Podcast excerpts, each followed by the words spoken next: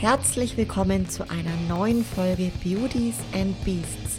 Zwischen all den Beauties erwartet dich heute eine Beast-Folge mit einem männlichen Gast und dabei wünsche ich dir ganz viel Freude beim Anhören.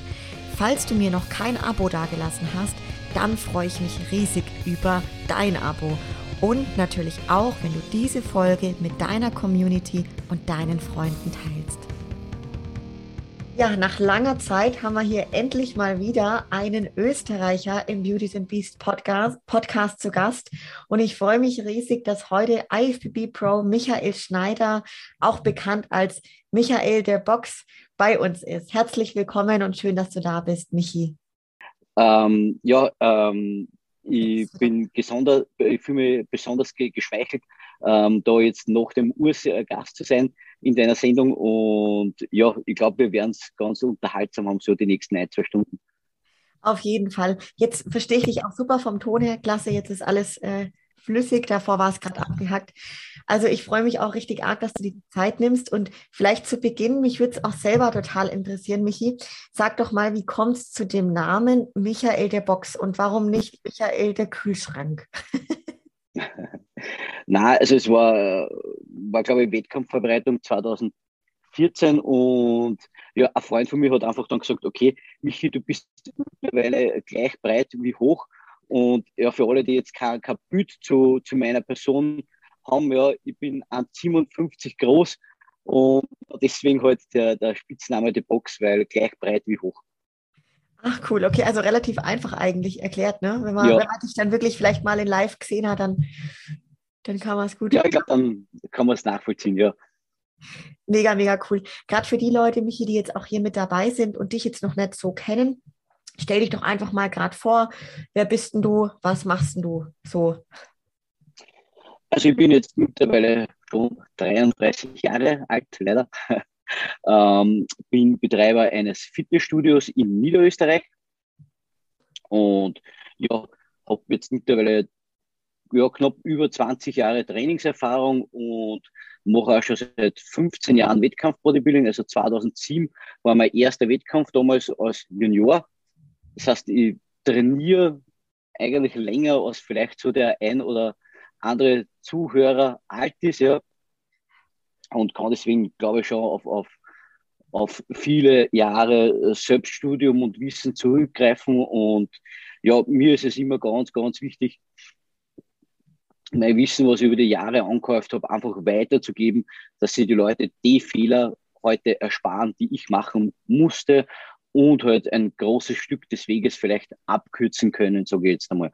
Ja, was ist so das, das, die, die, die wichtigsten Facts zu meiner sportlichen Karriere? Ähm, letztes Jahr habe ich dann die Pro-Card gewonnen bei Mr. Olympia Amateure in, in ähm, Mailand. Es war sehr, sehr schöne Meisterschaft und, und das Besondere daran war, dass ich mit 73 Kilo Bühnengewicht äh, nicht nur die 80 Kilo Klasse gewonnen habe, sondern dann auch den Gesamtsieg gewonnen habe. Das heißt, ich habe den Heavyweight und den Super Heavyweight geschlagen.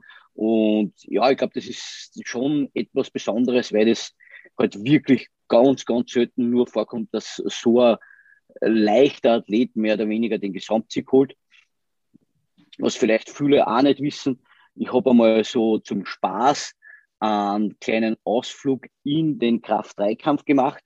Ähm, damals, wie, wie mein Sohn geboren wurde, ähm, habe ich meiner Frau versprochen, ich mache jetzt einmal keine Bodybuilding-Wettkampfvorbereitung, weil es doch sehr, sehr mm, emotional fordernd und zehrend ist. Ich habe gesagt, okay, ich lege Bodybuilding jetzt einmal zumindest bis der Paul im Kindergarten ist ad acta. Und habe aber einfach dann in der Zeit gemerkt, okay, ich brauche irgendwo diesen, diesen Wettkampf Gedanken, ich, ich, ich brauche das auf, auf irgendein Ziel hinzuarbeiten und so, so ganz ohne das Wettkampfgeschehen kann ich nicht sein. Und, und dann ist eigentlich die verrückte Idee geboren worden, ja, na, ich konnte ja an, an Powerlifting-Wettkampf mitmachen.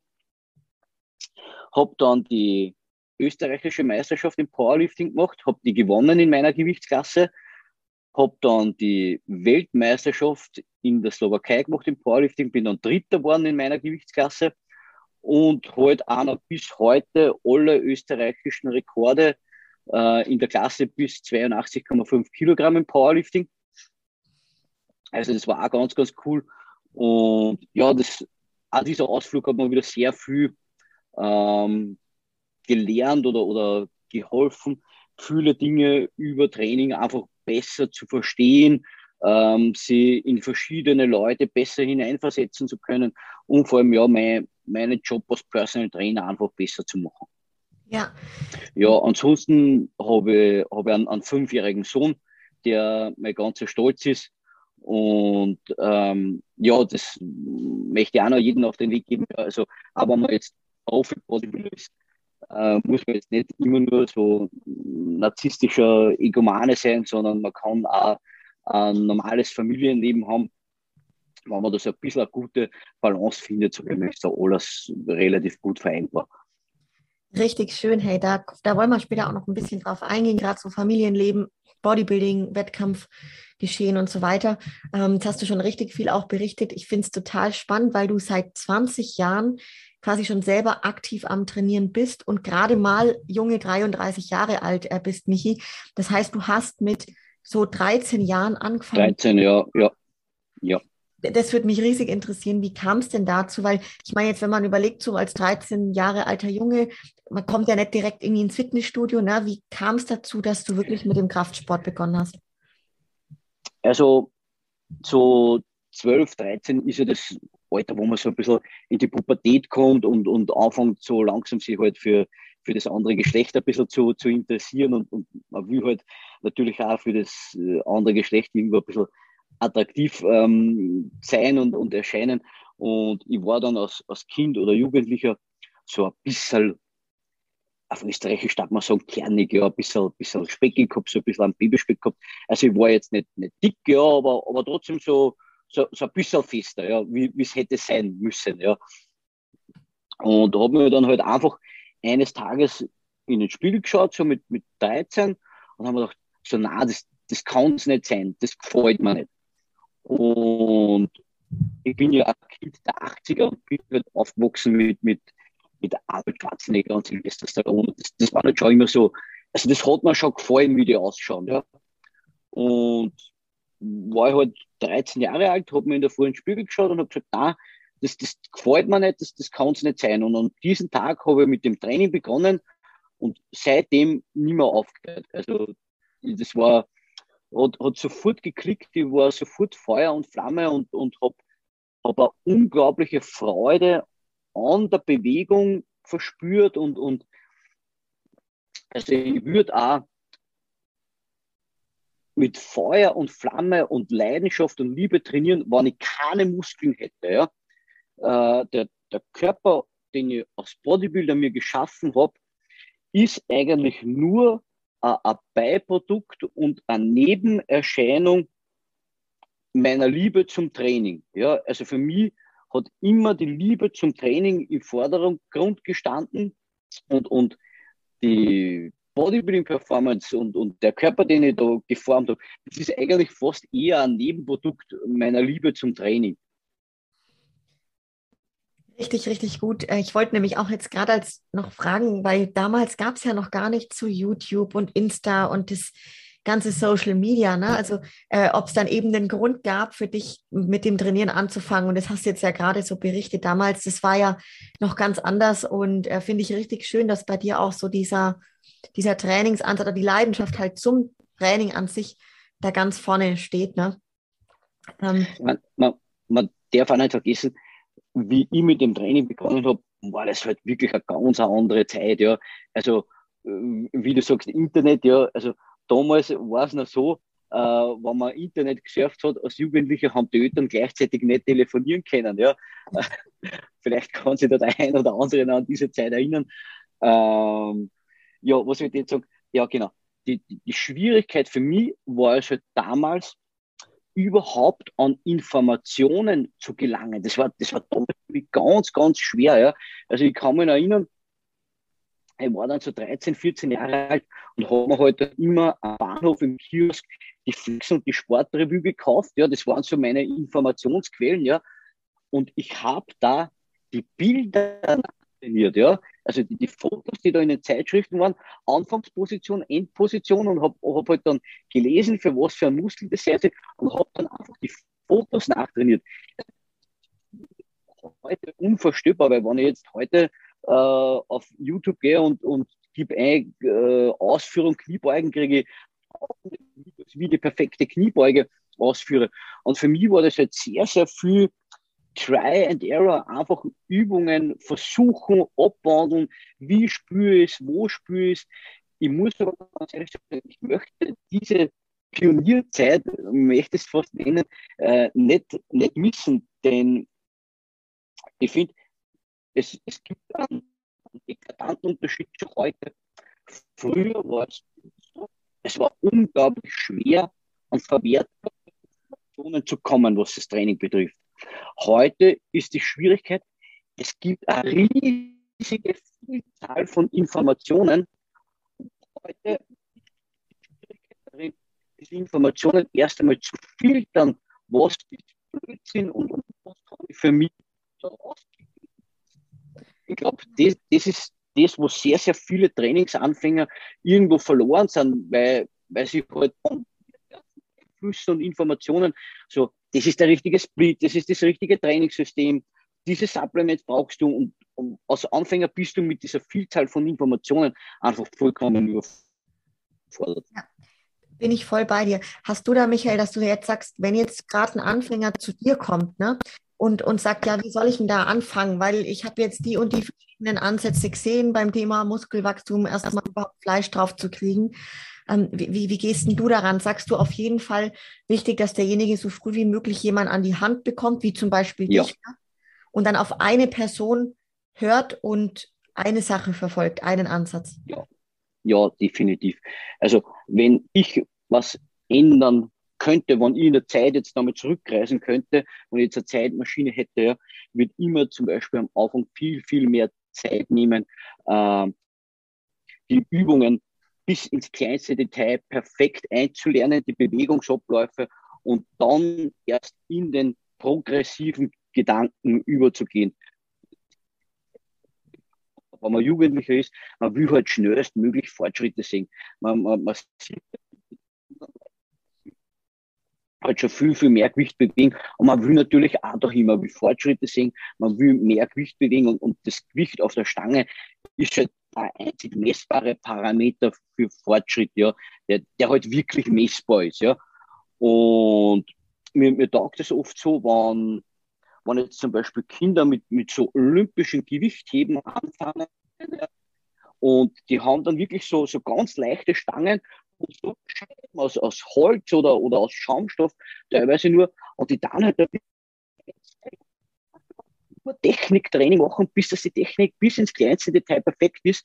Weil wenn du zu Beginn hundertprozentig richtig einlernst, dann wird auch später, wenn du stärker bist und schwere Gewichte bewegst, die Technik nie brechen. Du, du wirst nie zum Beispiel einen richtig guten Powerlifter oder Kraft-3-Kämpfer siehst, ja. Und Egal, wie schwer grad, das ist. Ähm, Michi, jetzt ist gerade der Ton wieder ein bisschen weg und ein bisschen unterbrochen. Ja. Guck mal, ob bei dir Internetverbindung alles passend ist. Ja, hörst mich wieder? Ja, jetzt bist du wieder da, weil gerade war es ein bisschen abgehackt. Ja. Okay, okay. Ähm, ja, ich vers versuche nochmal das, das nochmal auszuführen. Und ähm, ja, was ich sagen? Genau, im Powerlifting wirst du zum Beispiel nie sehen, dass das richtig gute Leute bei einem Max-Versuch, zum Beispiel beim Kreuzheben, das Gewicht einfach irgendwie, sage ich jetzt einmal, schier oder, oder nicht korrekt ähm, heben, mhm. sondern das bleibt dann einfach am Boden liegen. Ja? Und das ist, weil die Leute 100% perfektioniert haben. Und wenn du dir diese Zeit aber am Anfang nicht nimmst und mit falscher Technik die, die Bewegungsabläufe einlernst, ja, dann wird sich das halt, je stärker du wirst, potenzieren und es ist dann, das wieder umzulernen, sage ich jetzt einmal, oder, oder die, die Technik, die falsche zu verlernen und die richtige wieder einzulernen. Ja, also du sagst auch dann am Anfang wirklich viel, viel mehr Zeit und Aufwand reinstecken in diese Techniken und die Ausführungen und dann wirklich ja. erst Fokus auf Progression und, und Steigerung. ja. Vor allem, man, man, man glaubt am Anfang, okay, Möglichkeit sparst du dir Zeit, wenn du am Anfang das richtig einlernst, weil dann geht der Rest kommt dann von ganz von alleine. Ja, ja, richtig gut. Du hast ja vorhin auch gesagt, dass du gerade in deiner Zeit, wo du dann Powerlifting betrieben hast, auch nochmal so bei den Übungsausführungen wirklich auch viel mehr Fokus vielleicht drauf hattest oder einen anderen ja. Fokus auch nochmal. Vielleicht magst du gerade da mal auch in die Zeit gehen, wo du eben vom Bodybuilding ins Powerlifting gegangen bist und dann richtige österreichische äh, Rekorde aufgestellt hast und was dich da auch so ja, fasziniert hat beim Powerlifting, weil es ja doch ein großer Unterschied ist zum, zum Bodybuilding-Training. Also einerseits finde ich die Wettkampfatmosphäre im Powerlifting unbeschreiblich. Ja. Also jeder, der die Möglichkeit hat, schaut sich einmal so einen Powerlifting-Wettkampf an. Die, die Stimmung und die Elektrizität, die du da im Publikum verspürst und vor allem als Athlet verspürst, ist, ist unbeschreiblich. Als Bodybuilder ist es halt so, du weißt es ja eh, man macht halt vorher die ganze Arbeit im, im Gym, also mehr oder weniger allein, ja, und, und das Endergebnis seiner Arbeit auf der Bühne. Und auf der Bühne die, die eigentliche Trainingsperformance bringen, ja. Diesen Rush, den du da bekommst, ähm, ja, was wird jetzt sagen? Ah, ja, dass die, die, die Stimmung halt beim Powerlifting-Wettkampf halt richtig, richtig großartig ist. Und was halt bei meinem Ausflug ins Powerlifting irgendwie so besonders war, ich bin halt hergegangen und habe meine Technik, meine Übungsausführung bei jeder einzelnen Übung halt bis ins kleinste Detail zerpflückt, analysiert und geschaut, wo kann ich was adaptieren und wo kann ich was noch besser machen. Und das hat mir halt auch in meiner Arbeit als Personal Trainer meiner Meinung nach viel, viel besser gemacht. Ähm, ich finde, einen guten Training macht nur folgende aus. Ähm, zum Beispiel, wenn, wenn ich jetzt gut Kreuz heben kann, ja, oder, oder schöne, perfekte Kniebeuge kann, dann kann ich das jetzt an Kunden zwar zeigen, aber wenn der das nicht kann, dann bringt es dem nichts, wenn ich dem die schöne und korrekte Ausführung zeige, sondern ich muss mir seine Ausführung anschauen und dann muss ich analysieren, okay, wo liegt der Fehler, was macht er falsch und wie bringe ich ihn dazu, das zu machen, was ich möchte. Und das ist ganz, ganz entscheidend. Das macht für mich einen guten Trainer aus und das kennen meiner Meinung nach die wenigsten Leute, dass ich sage, man zerpflückt wirklich die Übungsausführung, schaut, okay, wo ist das schwache Glied in der Kette, wo liegt der Fehler und wie kann ich das am besten ausmerzen, beziehungsweise wie bringe ich dann den Trainierenden dazu, das zu machen, was ich möchte. Ja, ja, ein richtig guter Punkt, da hast du recht, weil ich äh, merke das selber auch natürlich einmal bei mir selbst, ne? wenn ich jetzt zum Beispiel dem Stefan mal Trainingsvideos geschickt habe und er mich dann angeleitet hat, so das hat schon gut funktioniert, ne? weil er da einfach genau die richtigen Worte getroffen hat und ich jetzt ja auch ja. schon Erfahrungen mitgebracht habe. Aber genauso stelle ich es fest bei ähm, Kundinnen oder Kunden, wenn du denen was erklärst, so, es ist wirklich gar nicht so leicht, ne? dass die Leute das dann direkt auch schaffen umzusetzen und ähm, das ist schon echt eine, eine, große Kunst. Da bin ich voll bei dir. Beim Powerlifting, äh, Michi, wenn du da gerade so dann bei einem Wettkampf warst, ja, und diese, diese Übung gemacht hast, ist es dann gerade, wenn du da so einen Rekordhalbe aufstellst, ähm, noch so, dass du sagst, die Ausführung ist wirklich sehr, sehr gut? Oder wie kann man sich das vorstellen? Oder ist da dann schon auch ein bisschen mit Abfälschen dabei? Ah, also also wenn du wirklich hundertprozentig sicher und sattelfest in der Technik bist, dann bricht die bei einem Max-Versuch nicht. Und das mhm. sollte eigentlich immer der Fall sein, dass du die Technik so eintrainierst, dass dann im schlimmsten Fall das Gewicht einfach liegen bleibt, aber du kannst das nicht irgendwie, sage ich mal, nicht oder, oder schier auf Österreichisch ähm, irgendwie äh, rauf aufwuchten, ja, sondern das sollte schon immer so sein, dass auch beim Max-Versuch eigentlich sich die Technik nicht ändert. Das Tempo der Wiederholung wird vielleicht ein bisschen langsamer, aber die Technik sollte niemals brechen. Ja, ja, voll gut.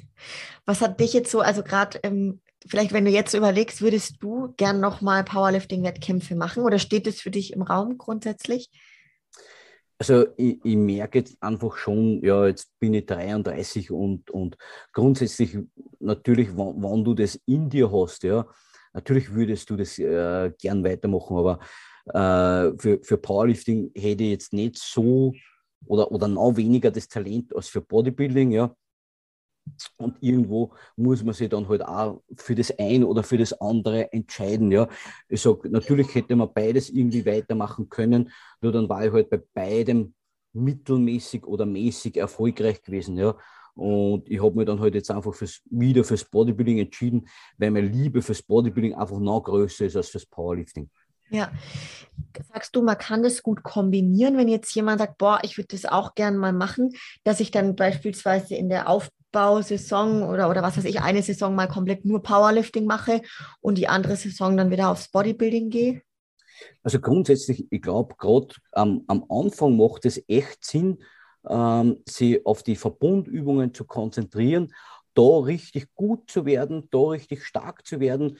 Mit, mit dem baust du auch Muskeln auf, mit Kniebeugen, Kreuzheben und meinetwegen auch Bankdrücken, wobei ich das ein bisschen differenziert betrachte. Bankdrücken braucht man jetzt als Bodybuilder nicht unbedingt. Aber also gerade am Anfang der Karriere macht das definitiv Sinn. Dann, wenn man halt weiter fortgeschritten ist und es geht halt dann, sage ich mal, eher an die Detailarbeit, dann fängt es halt immer mehr an zu, zu divergieren und auseinanderzudriften. Und man behindert sie äh, dann entweder bei dem einen oder bei dem anderen. Ja. Ähm, vom Essen her, wie ist denn das beim Powerlifting? Was sind da so die Unterschiede, wenn du es jetzt vergleichst mit, mit dem Bodybuilding? Das war bei mir jetzt grundsätzlich äh, eins. Also ich habe halt geschaut, dass ich mein Gewichtslimit schön ausfülle, habe halt dann so eine leichte Diät gemacht, dass ich halt schön ins Gewichtslimit für den Wettkampf reinkomme. Aber grundsätzlich im Krafttraining und im Hypertrophietraining würde ich jetzt, ähm, sicherlich ist es beim Powerlifting ein bisschen, bisschen lockerer, weil jetzt die, die, der Fettgehalt jetzt nicht entscheidend ist und nicht, nicht gewertet wird, ja, aber trotzdem Performance-Ernährung ist in Wirklichkeit Performance-Ernährung und, und ich sage jetzt auch mal so, wenn du deinem Körper Schrott einfühlst, wirst du auch Schrott-Performance haben. Ja, es ist einfach so. Man kann sich vielleicht das ein oder andere mehr erlauben, aber in Wirklichkeit, wenn du maximale Performance bringen willst, musst du halt auch hochqualitative Nährstoffe zuführen. Ja, ja. Richtig gut. Dann 2007 hat es, glaube ich, angefangen, hast du gesagt, mit den Wettkämpfen. Ja, genau. Wie, wie kam es denn dann auch damals dazu, ähm, dass du mit dem Stefan zusammengearbeitet hast? War das direkt im Jahr 2007? Nein, das, das, war, das war später. Den Stefan habe ich 2011 kennengelernt. Also die ersten Saisonen habe ich mehr oder weniger alleine und auf eigene Faust gemacht. Und das war, also das war Sodom und Gomorra, was ich da gemacht habe. Ja. Also, also ich, ich habe ja grundsätzlich damals überhaupt keine Ahnung gehabt. Ja, das Einzige, was ich halt gewusst habe, okay, ich, ich möchte hart sein und ich möchte in Form sein. Und das ist halt dann so ausgeartet, dass ich dann halt am Schluss ähm, 1100 und nur mehr 800 Kalorien gegessen habe, so die letzten äh, zwei Wochen oder drei Wochen vor dem Wettkampf. Habe dann nur mehr so knapp bei 60 Kilo gewogen, was auf meine Körpergröße aber jetzt trotzdem gar nicht so wenig ist, ja. Aber ja, war, war recht, recht, recht lustig und waren waren teilweise sehr mm, prägende Erfahrungen, wenn man mit solchen Diäten durchgestanden hat, ja, dann weiß man nämlich, dass man es wirklich will. Aber ja, natürlich der Game Changer war halt dann, wie ich 2011 den Stefan kennengelernt habe. Ich bin mittlerweile auch der längste aktive Athlet, der beim Stefan im Coaching ist. Und ja, wir sind halt wesentlich mehr als Coach und Athlet. Also Stefan war auch mein, mein Trauzeuge. Stefan ist äh, mein, mein bester Freund, also der ist der Erste, den ich anrufe, wenn ich irgendwelche wichtigen Lebensentscheidungen zu treffen vorhabe. Der ist der Erste, den ich um seine Meinung frage, weil ich die einfach über alles schätze und ja, weil einfach die menschliche Basis äh, unglaublich gut ist. Ja, ja, richtig schön. Doch das sieht man auch, wenn man euch so ein bisschen oder generell dich auch verfolgt, klar natürlich und den Stefan auch, die Videos, dann, dann merkt man das auch total, ne, was da für eine innige ja, Beziehung da ist. Also mehr einfach wie nur Athlet- und Coach-Verhältnis, ja, ich, ich, ich, finde aber auch ganz entscheidend, ja, man, man muss seinem Coach auch zu 110 Prozent vertrauen, ja, weil wann da jetzt nur irgendwie der geringste Zweifel da ist, ja, äh, du, du weißt es auch, unser Sport ist so viel mehr mental, als sich die meisten Leute vorstellen können, ja. Und wenn da nur irgendwie der geringste Zweifel da ist, ja, dann, dann, dann wirkt sich das auf deinen Körper aus. Das, das kann ich hundertprozentig bestätigen. Voll. Und ich muss dir sagen, an der Stelle, Michi, ich finde es auch beeindruckend, wie zum Beispiel jemand wie der Stefan, der da so erfolgreich ist als Coach, ne? Und genau deshalb ja auch so erfolgreich ist, sage ich jetzt mal. Also nicht nur, aber weil er so das mitbringt, auch jetzt ein Beispiel bei mir, der kann über diese Fernwartung, nenne ich es mal, also der sitzt in Österreich, ja. in Bayern ja. und der Stefan, der sieht, wenn ich dem Formbilder schicke, an meinen Augen, wenn, wenn gerade oder an meinem Blick, dass irgendwas bei mir los ist und fragt, was ja. los ist. Ne? Und das finde ich so faszinierend, weil das ist wirklich, als würde er das halt spüren, so richtig. Und ähm, ich bin ja jetzt halt auch gut in einem Jahr beim, beim Stefan. Und für mich war das damals wo ich die Entscheidung getroffen habe, nachdem ich mit dem, so wie mit dir jetzt auch in so einem Videocall gegenüber saß, ne, ich habe mich so von Beginn an richtig geborgen gefühlt und ein Vertrauensverhältnis war da. Und deswegen bin ich da voll bei dir. Das muss es einfach sein. Und umso länger dann die Zusammenarbeit ist, ne, umso besser kann es nur werden, ja. Genau, um, umso mehr lernt ich kennen, ja. Und so wie es halt zum Beispiel beim Stefan auch der Fall ist, ja. Also der ist ja teilweise mindestens genauso viel Psychologe wie Coach, ja. Äh, Stefan kennt ja einen Athleten, die schon länger betreut, an der Art und Weise, wie sie kommunizieren, wie sie was schreiben, an, an der Wortwahl oder, oder, oder am Tonfall, dass irgendwas nicht stimmt oder nicht passt oder also ja, das finde ich ganz, ganz faszinierend. Ja, absolut. Also ich finde es auch mega faszinierend. Wie, gewöhnlich, ähm, Michi, ist es denn, wenn man jetzt gerade so ähm, als Österreicher Bodybuilding betreibt? Also wird man da denn auf der also in der Fußgängerzone irgendwie schief angeschaut? Wie ist das bei euch? Also bei mir ist es so, dass ich das halt eben, wie gesagt, schon, schon, schon 20 Jahre mache. Ja. Und bei mir in meiner Heimatgemeinde ist es halt so, die Leute kennen mich ja nur so. Ja. Also das heißt, wenn ich das jetzt irgendwann angefangen hätte, ja, dann, dann wäre das vielleicht irgendwie für die Leute befremdlich. Aber dadurch, dass ich das eigentlich seit, seit meiner, meiner Jugend eigentlich mache, ist, ist das für die Leute in meiner Umgebung eigentlich für alle ganz normal. Ja. Das war auch wie damals mein, meinen ersten regulären Job halt angenommen habe. Also ich habe tatsächlich einmal so einen richtigen Bürojob gehabt. Ich habe einmal bei der, bei der österreichischen Pensionsversicherung gearbeitet, das ist das Pendant zu eurer Rentenversicherung. Und, und da war es halt auch so, da sind die, die Kollegen aus dem Büro halt mittags irgendwie halt so jeden Tag einmal Pizza essen gegangen, einmal zum Chinesen, einmal das, einmal das. Und ich habe halt jeden Tag so mein, mein Tupperware mitgehabt und da mein Essen drinnen gehabt. Und es war auch am Anfang so die ersten ein, zwei Monate für die Leute so befremdlich. Und dann war das so ganz normal, so okay, passt, der hat sein Essen mit. Da war das dann eher außertürlich, wann ich dann mal tatsächlich mit gegangen bin, was essen. Ja. Und dadurch, dass ich bei mir auch in meiner Heimatgemeinde ähm, Ortsvorsteher bin und, und ich habe auch mittlerweile die Ehrenbürgerschaft meiner, meiner Heimatgemeinde verliehen bekommen. Äh, da, also, da, also es gibt niemanden in Grafenwörth, der mich nicht kennt, der nicht weiß, wer ich bin und, und der auch nicht weiß, wa, was ich mache. Ja. Also da ist es eigentlich ganz, ganz normal. Und das möchte ich noch ähm, damit mit einbringen, weil das ganz gut zu dem Thema passt.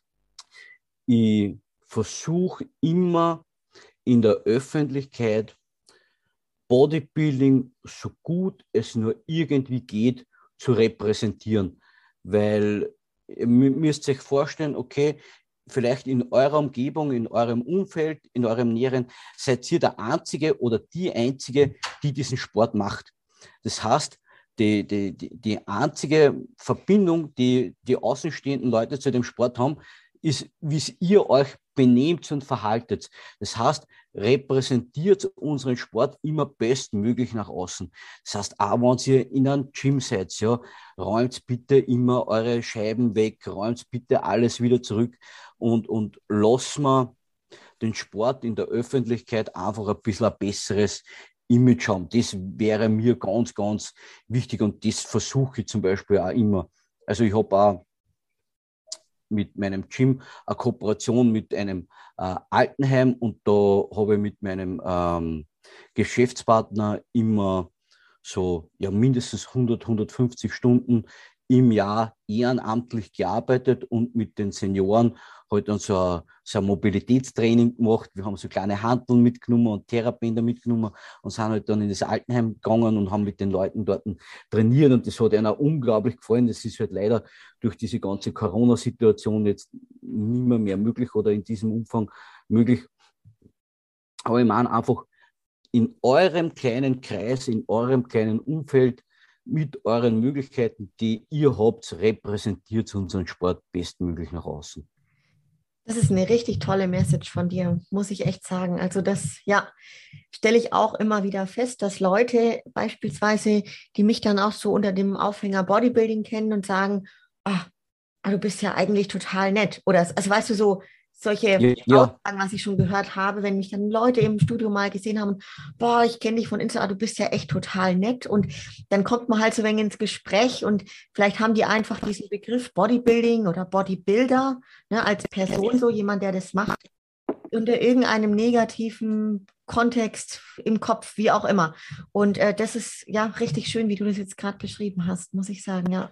Vor allem, vor allem die Leute dürfen nicht vergessen, hey, wir sind ganz normale Menschen und uns ist nichts irgendwie besonders, außer dass wir vielleicht ein bisschen mehr Muskeln haben oder je nach Phase vielleicht ein bisschen weniger Körperfett haben. Ja. Aber wir sind ganz normale Menschen. Ja. Also das wird mir jetzt erst wieder bewusst. Ich bin ja erst Jungprofi eigentlich. Ja. Ich bin ja erst vor vier, vier Monaten Profi geworden. Und dann, weiß ich nicht, machen behandeln mir die Leute manchmal so wie wie wenn ich so ein Star wäre. Das ist ja vollkommener Schwachsinn, ja.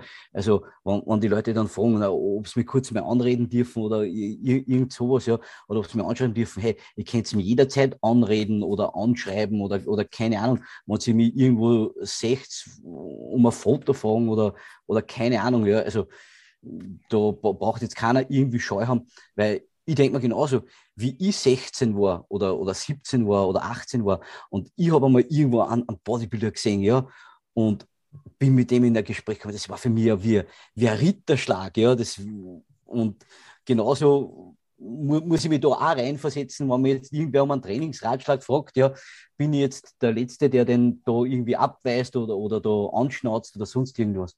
Ja, bin ich voll bei dir. Also für mich auch, wenn ich damals überlege, mit 15, 16 Jahren im Fitnessstudio gab es eine Bodybuilderin in dem Studio und ich fand es so faszinierend ich habe mich lange nicht getraut, die anzureden. Ne? Und jetzt halt so stelle ich es auch immer wieder fest, dass dann äh, Mädels oder auch Jungs, die setzen mich vielleicht in ihren Kopf so oder stellen mich auf ein Podest. Also ja. Und ich check das ja gar nicht, weil ich bin ja ganz normaler Mensch, ja. wie jeder andere auch, ne? Und ja. das ist ja total lustig, wie da manchmal so Situationen entstehen, wenn die Leute einen dann doch ansprechen. Und ja, also ich, ich, ich weiß, was du meinst. Ich finde es auch echt äh, spannend. Ja, aber richtig schön dann, wie wir dann einfach als jeder Einzelne in dem Sport äh, es schaffen können, uns da oder den Sport, den, das Bodybuilding einfach zu repräsentieren, ne? Und dass das ja, eben das, fand ich jetzt auch toll, dass es auch schon anfängt beim Thema äh, Gewichtsscheiben aufräumen oder wie benimmt man sich dann im Studio, ne? Ja. Also, also ich achte halt insbesondere darauf, wenn ich halt nicht, nicht bei mir im Gym trainiere, sondern wenn ich halt irgendwo anders zu Gast bin, so sage ich es jetzt einmal in einem anderen Studio, ja, ja, dann, dann versuche ich da immer bestmögliches Vorbild zu sein und Vorbildwirkung zu haben, weil ja, es gibt vielleicht jemanden, der zu euch aufschaut, ja, und wenn ich mir es aussuchen kann, bin ich lieber das positive Vorbild anstatt das negative. Mega schön, hey, richtig cool. Wir hatten jetzt gerade auch schon äh, davor mich ein bisschen so das Thema mit dem Stefan ne, und auch mit eurer innigen und langjährigen Zusammenarbeit. Es ist ja auch so, dass quasi im äh, Team Outlaw einfach zahlreiche Athleten über viele Jahre äh, ja so brutal erfolgreich auch performen, beispielsweise dann klar auch der Urs, der Fabi. Ähm, was sagst du vielleicht jetzt von deiner Person aus? Was ist so das Erfolgs- oder Geheimrezept, dass ihr da so lang, so leidenschaftlich und erfolgreich abliefern schafft?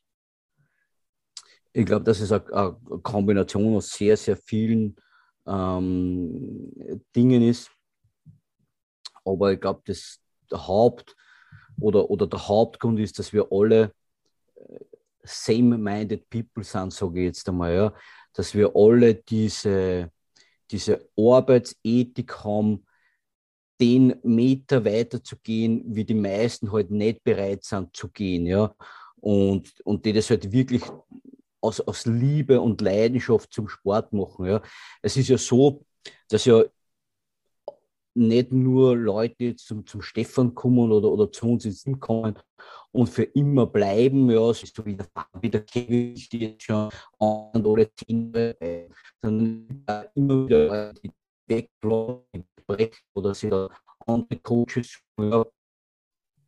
aber das sind dann die Leute, die einfach von der Einstellung und von der Mentalität nicht zu uns passen, ja.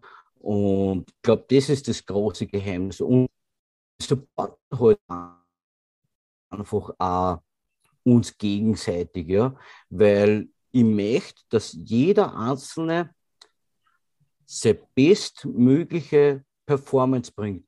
Also ich, ich, ich bin in dem Sport niemanden, der hart arbeitet und sein Bestes gibt, irgendwas neidig. Ganz im Gegenteil ich, ich, ich freue mich, wenn Leute, die da wirklich Herzblut reinstecken, erfolgreich sind. Ja?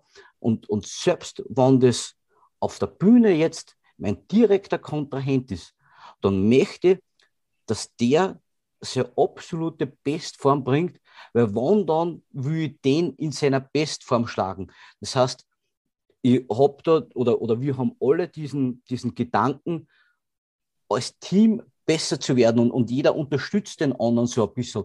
Und das finde ich so, so, so großartig an, an dieser Dynamik. Gell? Man, man tauscht sie aus, man kann auf Erfahrungen zurückgreifen. Ja?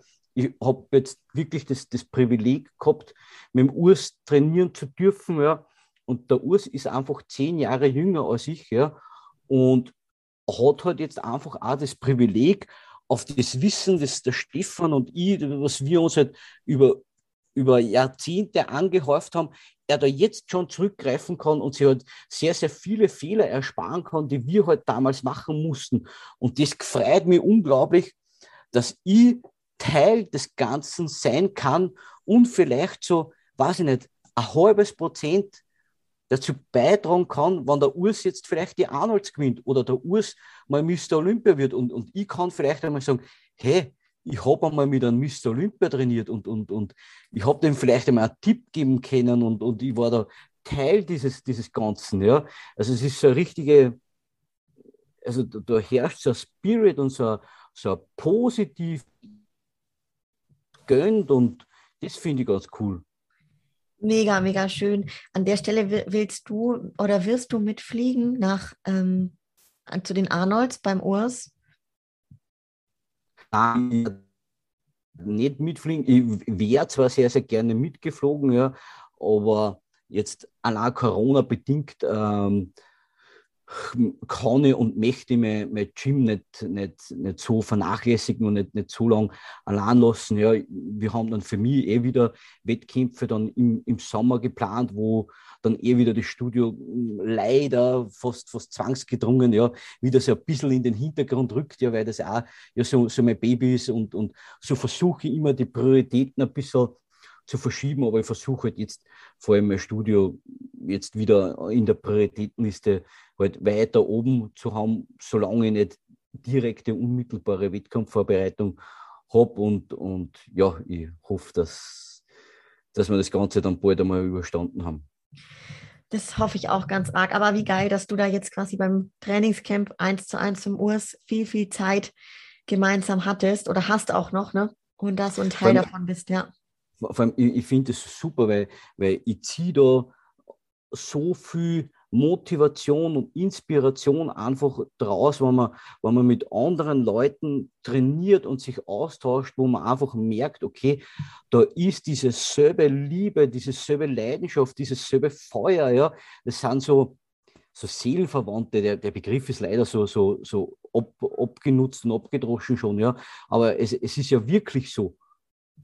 Voll. Und das stimmt. Es gibt jetzt auch im nahen Umfeld in der Regel, sage ich jetzt mal, nicht zu, nicht so häufig. Ja, äh, ist, ist einfach so. Und das ist dann natürlich was ganz Besonderes, die Leute echt in dem Umfang um sich rum zu haben oder beieinander zu haben. Ne? Richtig, richtig schön, hey. Wenn jetzt ähm, auch auf letztes Jahr, wenn wir zurückgucken, Michi, bei dir ist ja das ein sehr besonderes Jahr gewesen. Du hast die Profikarte gewonnen. Ähm, gehen wir da gerade mal so ein bisschen rein. Welche Wettkämpfe hast du letztes Jahr 21 alle bestritten und welche Klasse war das und ähm, wie bist du mit deinen, deiner Performance zufrieden?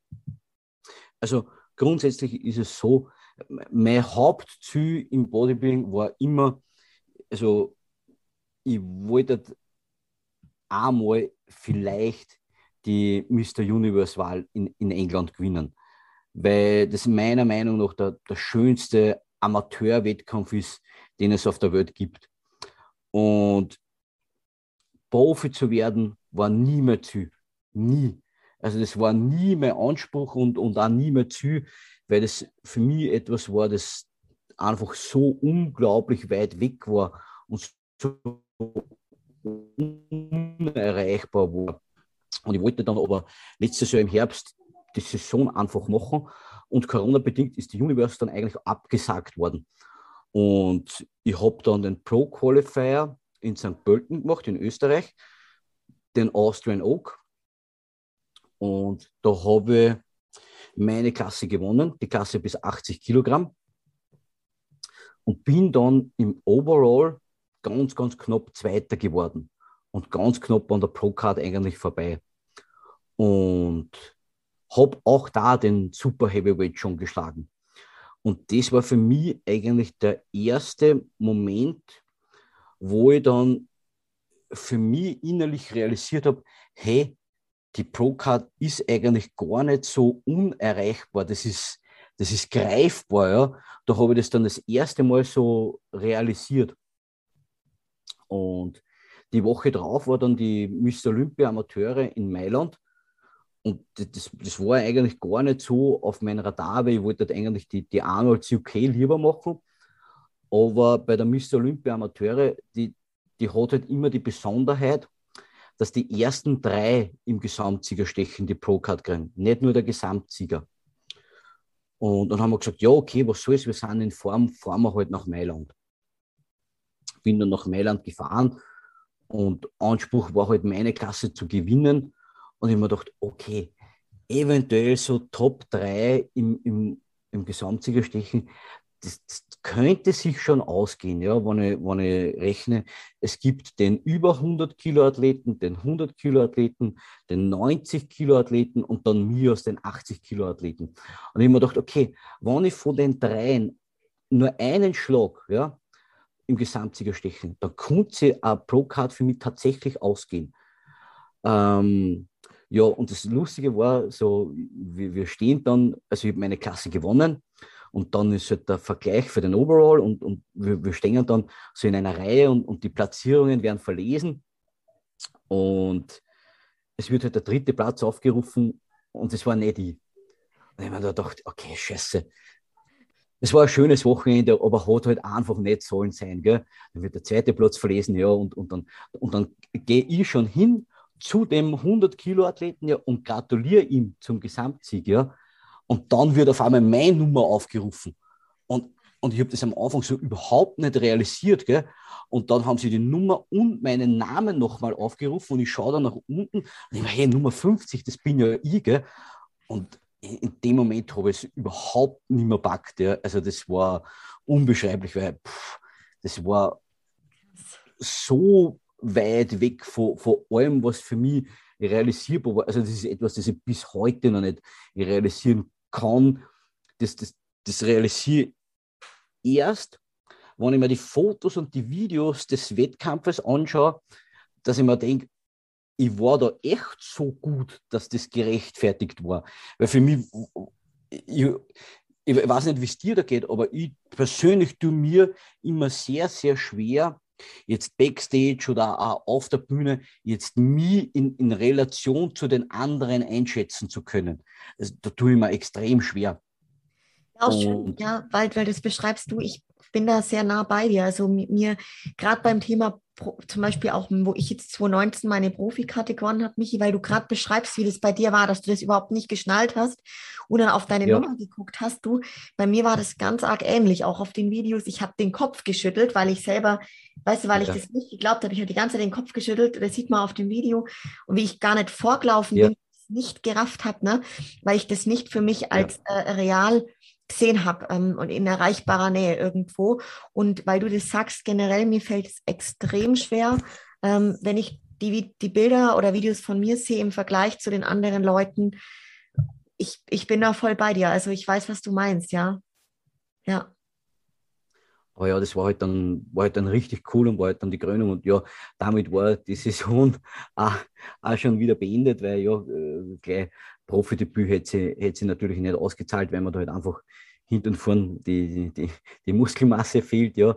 Und, und ja, ich finde es halt auch immer, weil halt dann die Leute sagen, okay, was willst du jetzt als Profi? Du bist ja äh, viel zu leicht und, und hast, hast viel zu wenig Muskeln und, und, und ja, er ist ein Top-Amateur, aber er ist kein Profi. Ja, das, und die Leute haben 100, zu 100 Prozent recht, ja. Und wenn die Leute sagen, ja, und, und du wirst ja nie für ein Miss Olympia qualifizieren und, und das sollte doch das Ziel eines Profis sein. Äh, nein, ist es für mich nicht. Ganz ehrlich, für mich, ich habe ich hab in dem Sport mehr erreicht, als ich je geträumt hätte zu erreichen. Das jetzt ist die, die Ehrenrunde, das ist der Bonus, ja. Und ich denke mir aber trotzdem im Kopf, jetzt erst recht, ich habe ich hab keinen Druck, kein gar nichts, ich kann, kann ganz unbeschwert in meine erste Profisaison einsteigen und mein einziger Anspruch und mein einziges Ziel ist es, besser zu sein als beim letzten Mal und mich selbst zu schlagen. Und da möchte ich auch wieder kurz einhaken. Das ist für mich die Quintessenz des Bodybuilding. Besser zu sein als man gestern war, besser zu sein, als man letztes Jahr war und einfach sich selbst zu schlagen. Ich höre immer wieder von den Leuten, ich möchte gewinnen, ich möchte schon gewinnen oder ich will unter die ersten drei oder, oder ich will nicht letzter werden oder keine Ahnung. Hey, das sind alles Dinge, die du selbst nicht beeinflussen kannst. Ich kann nicht beeinflussen, wie die anderen aussehen. Ich kann nicht beeinflussen, wie gut oder wie schlecht die anderen sind. Das Einzige, was ich beeinflussen kann, ist, wie ich selbst aussehe. Und mein einziger Gegner bin ich selbst. Ja. Ich will einfach besser sein als beim letzten Mal. Und solange ich mich weiterhin verbessern kann, solange werde ich den Sport machen. Und, und auch wenn ich bei einem Wettkampf letzter werde, aber ich habe mich zum letzten Mal deutlich verbessert, dann bin ich ein Gewinner. So ja. sehe ich heute halt den Sport. Weil selbst wenn ich gewinne, weiß aber, es war nicht meine Bestform, dann fühle ich mich nicht als Gewinner. Ja. Boah, Michi, das waren jetzt so schöne Worte. Hey, ich, äh, ja, hammermäßig. Also eine ganz, ganz arg tolle Message an die Leute, die auch zuhören gerade und ja, ich finde es so schön, wie du das beschreibst, weil jeder von uns, der hat einfach eine andere Ausgangsform. Jeder bringt sein Paket mit, also einfach hat andere Möglichkeiten und da das Maximum rauszuholen und eben immer wieder von Saison zu Saison sich zu verbessern, das ist diese Quintessenz. Ne? Und ich glaube, das ist das, was dieses leidenschaftliche Bodybuilding auch wirklich äh, ausmacht. Ja. Vor allem, was, wir, wir, fragen oft Leute, hey, ich, ich, ich möchte gerne mal auf die Bühne, aber ähm, ich habe schlechtes Bindegewebe oder das oder das oder das, ja.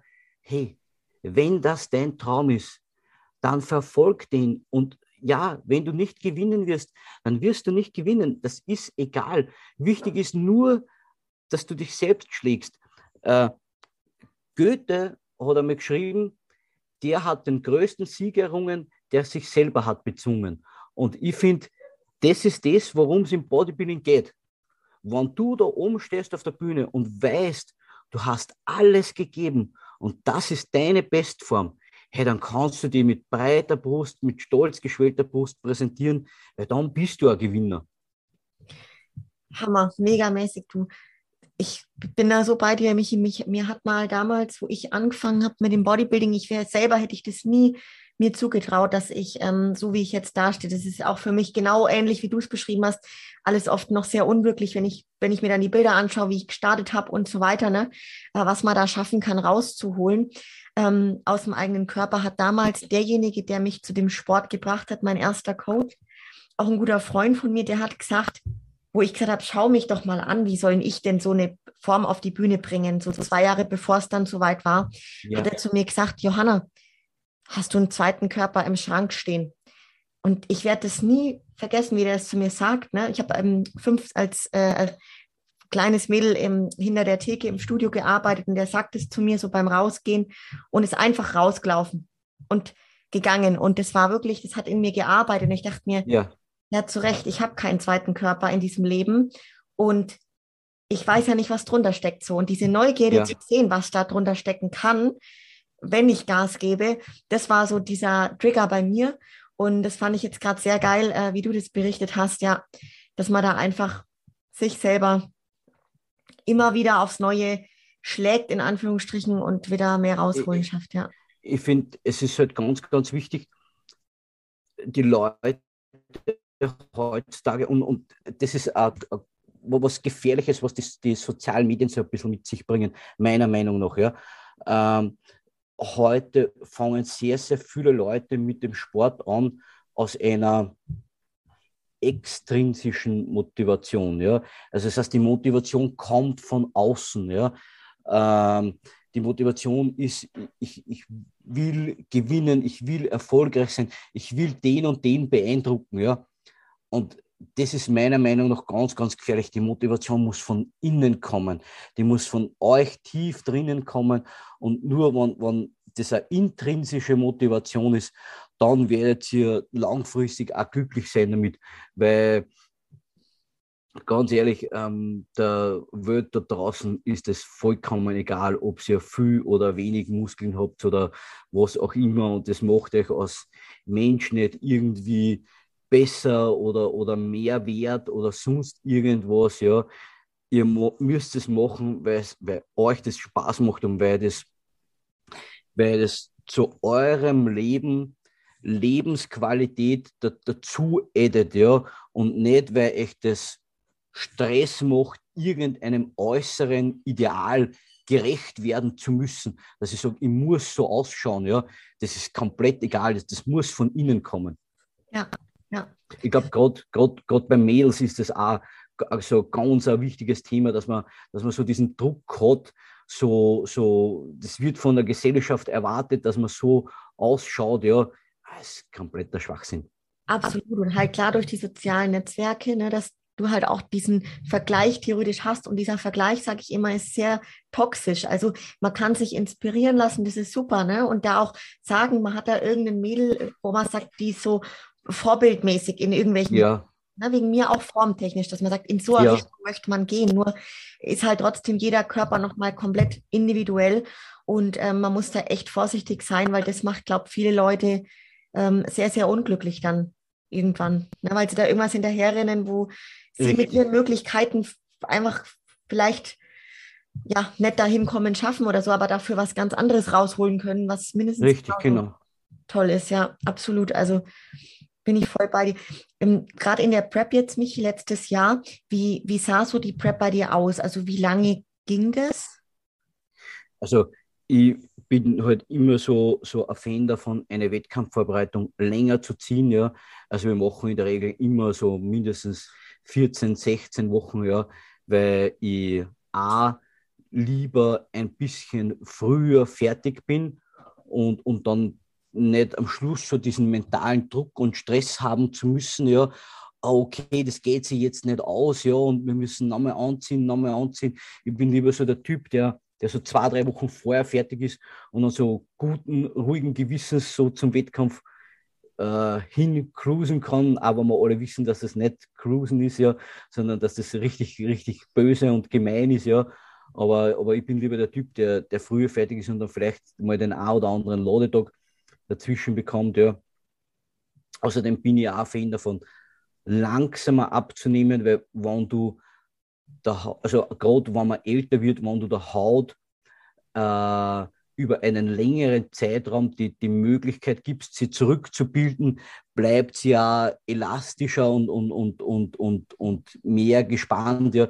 Also es ist halt immer ein Unterschied, ob ich jetzt in acht Wochen 15 Kilogramm abnehme oder ob ich in 16 Wochen 15 Kilogramm abnehme. Nur als Beispiel, ja. Ich glaube, für die Elastizität der Haut und fürs Bindegewebe ist es wesentlich besser, wenn ich das über einen längeren, langsamen Zeitraum abnehme. Und ja, gerade das Hautbild ist, ist für uns auf der Bühne halt auch sehr, sehr entscheidend und wichtig. Und ja, man kann in der Prepper immer mal krank werden oder es passiert irgendwas, man verliert vielleicht ein, zwei Wochen. Das muss man auch immer mit, mit einkalkulieren. Und ich mache lieber ein bisschen länger Diät und, und vielleicht nicht gar so mit der Brechstange und, und alles ein bisschen harmonischer mit dem Körper, sage ich mal, als, als gegen den Körper zu arbeiten. Ja, ja. Bei deinen Bildern jetzt gerade auf Instagram und dann auch gerade vorm Wettkampf sieht man, dass du wirklich so unfassbar streifig und hart bist. Ähm, musstest du da überhaupt großartig viel auf- und entwässern vorm Wettkampf? Nein, also ich, ich glaube auch, dass das, dass das ein Mythos ist, ja. Also alle, die sie da jetzt auf die große Magie und Zauberei in der Peak Week verlassen, ja, also denen kann ich sagen, verlasst euch nicht auf die Peak Week. Das, das größte Rezept für die Peak Week ist, eine Woche vorher so fertig zu sein, dass du die rein theoretisch jederzeit auf die Bühne stellen könntest und, und man kann sagen, okay, das sind so 98 Prozent die Wettkampfform.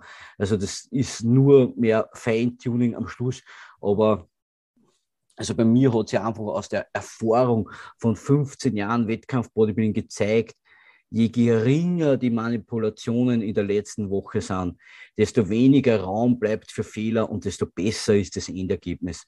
Weil alles, was den Körper zu sehr schockt, ja, das kann zwar einmal gut gehen, das kann aber sehr, sehr oft dann richtig nach hinten losgehen.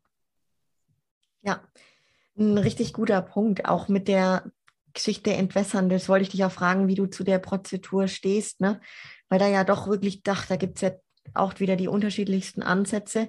Und ich jetzt zum Beispiel für meinen Teil auch in Zusammenarbeit mit Stefan die Erfahrung gemacht habe, da gar nicht großartig viel anders zu machen. Das Essen war gleich, ein bisschen kleines bisschen ja. mehr getrunken und das war's. Also ja. Ja, also ich bin da auch der Meinung, weniger ist mehr, das ganze Hokuspokus in der letzten Woche.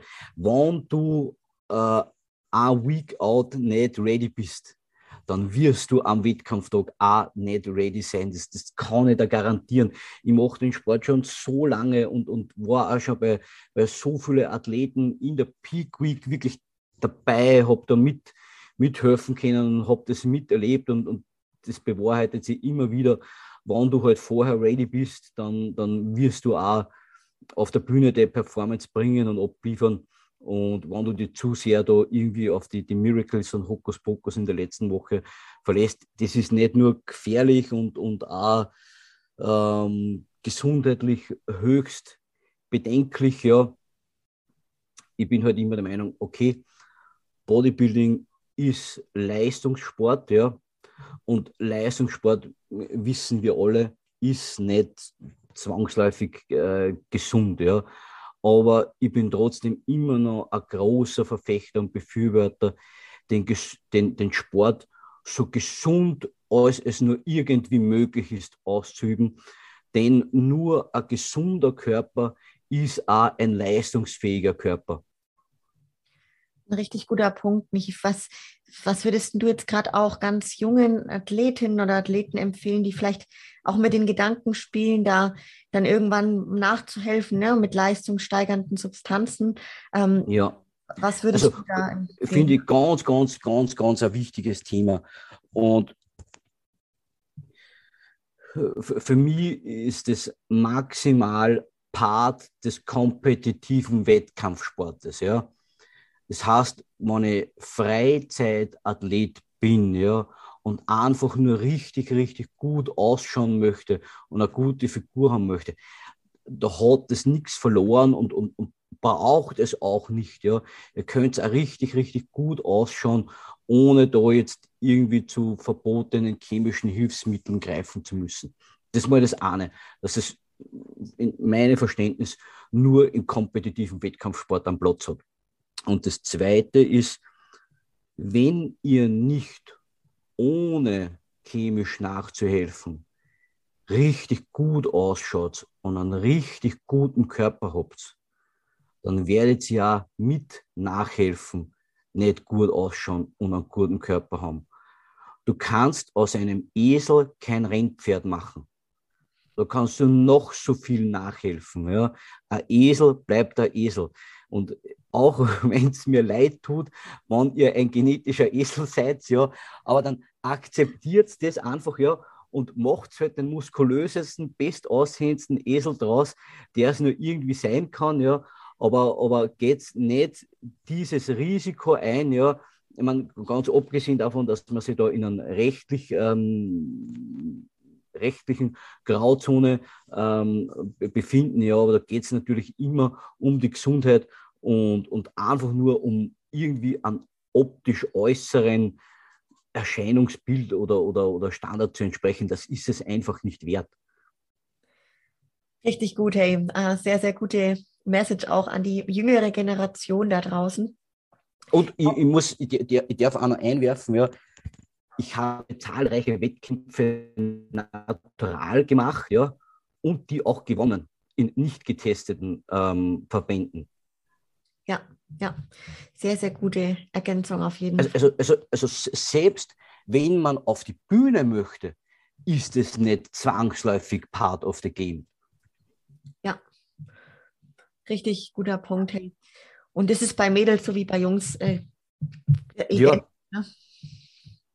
Und ich meine, noch, noch ein Punkt, der für mich ganz, ganz wichtig ist, ja, ähm, ihr, ihr könnt euch Zeit nicht kaufen. Ja? Das heißt, ihr kommt nicht schneller irgendwo hin, nur weil ihr nachhelft. Ja? Das, das, ist, ähm, das ist einfach ihr Glaube, ihr limitiert euch nur unglaublich dadurch. Ja? Das heißt, für mich ist es immer ganz, ganz wichtig, wenn jemand mit dem Gedanken spielt, ja, A, seid ihr der möglichen Konsequenzen bewusst. Das ist einmal ganz, ganz entscheidend, weil alles, was wir in unserem Leben machen, ja, jede Aktion hat eine Reaktion zur Folge. Das heißt, alles, was wir machen, hat in irgendeiner Art und Weise Konsequenzen. Das heißt, seid ihr der möglichen Konsequenzen deines Handelns bewusst. Ja? Das ist einmal das eine. Das zweite ist, bist du dir sicher, dass du alles andere zu 100% perfekt machst. Weil wenn du das nicht tust, dann stell dir die Frage gar nicht. Das heißt, ich muss zuerst schauen, okay, ist mein Training 100% on point? Ist meine Ernährung on point? Ist meine Regeneration on point? Weil wenn diese Sachen alle suboptimal sind, dann werdet ihr auch aus der Unterstützung nicht das Maximum rausholen können. Das ist mein zweiter Punkt. Und mein dritter Punkt ist, ihr solltet vorher immer versuchen, euer individuelles genetisches Potenzial zuerst auszumaxen, das naturale Potenzial. Und erst, wenn ich da das Maximum rausgeholt habe und, und gesehen habe, was natural alles möglich ist, ja, dann kann ich mal mit dem Gedanken spielen, okay, ich will vielleicht mehr. Mhm. Ja. Sehr, sehr gut. Ähm, Gerade wenn man jetzt mal bei dir, Michi, nochmal zurück in die Vergangenheit geht, ne? wenn man jetzt so an die jüngeren Leute denkt, ja. was würdest du anders machen, wenn du jetzt heute an dem Punkt stehen würdest, beginne vom Bodybuilding, also was wären die Thema, äh, die, die Punkte, wo du sagst, Mensch, es waren vielleicht ein paar Fehler in der Vergangenheit, da würdest du jetzt abkürzen können, sag ich jetzt mal.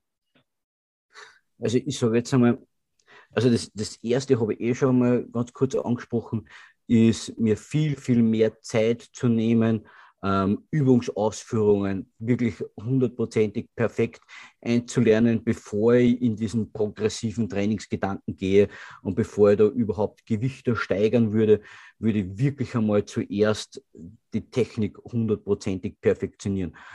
Ich würde mir heute die, die Möglichkeit habe ich damals leider nicht gehabt, aber ich würde mir heute viel, viel früher einen Coach suchen oder, oder irgendwie einen Mentor suchen, ähm, um selbst nicht dieses, dieses Try and Error dauernd ausprobieren zu müssen, ja, sondern einfach um viel, viel schneller, sage ich mal, oder, oder mir ein gutes Stück des, des Irrgartens und des, des Irrweges ähm, zu ersparen, muss ich, muss ich offen und ehrlich sagen. Und ja, was noch ganz, ganz wichtig ist, ich würde viel weniger versuchen, unbedingt mit dem Kopf durch die Wand zu wollen. Ja? Weil in dem Sport ist es oftmals so, dass ähm, weniger mehr ist. Ja?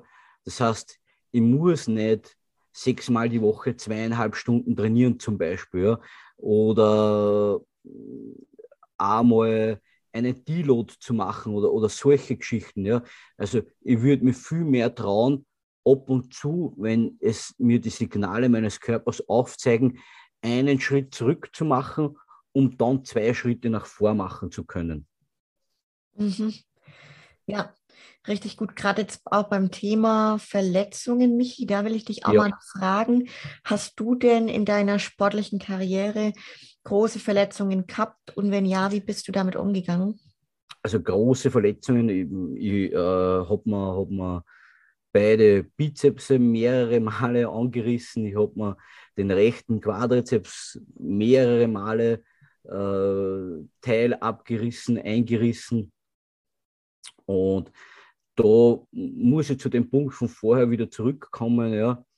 Alle meine Verletzungen, die ich hatte, waren selbst indizierte Trainingsfehler. Das heißt, es war, es war nicht, nicht unbedingt zu schwer, aber es war einfach schlampige Übungsausführung, die dann zu den Verletzungen geführt hat. Und ich war bei jeder einzelnen Verletzung selbst schuld. Und, und da möchte ich einfach sagen, wenn ich das oder wenn ich so trainieren würde, wie ich heute trainiere, dann hätte ich mir da sehr, sehr vieles ähm, erspart. Mhm.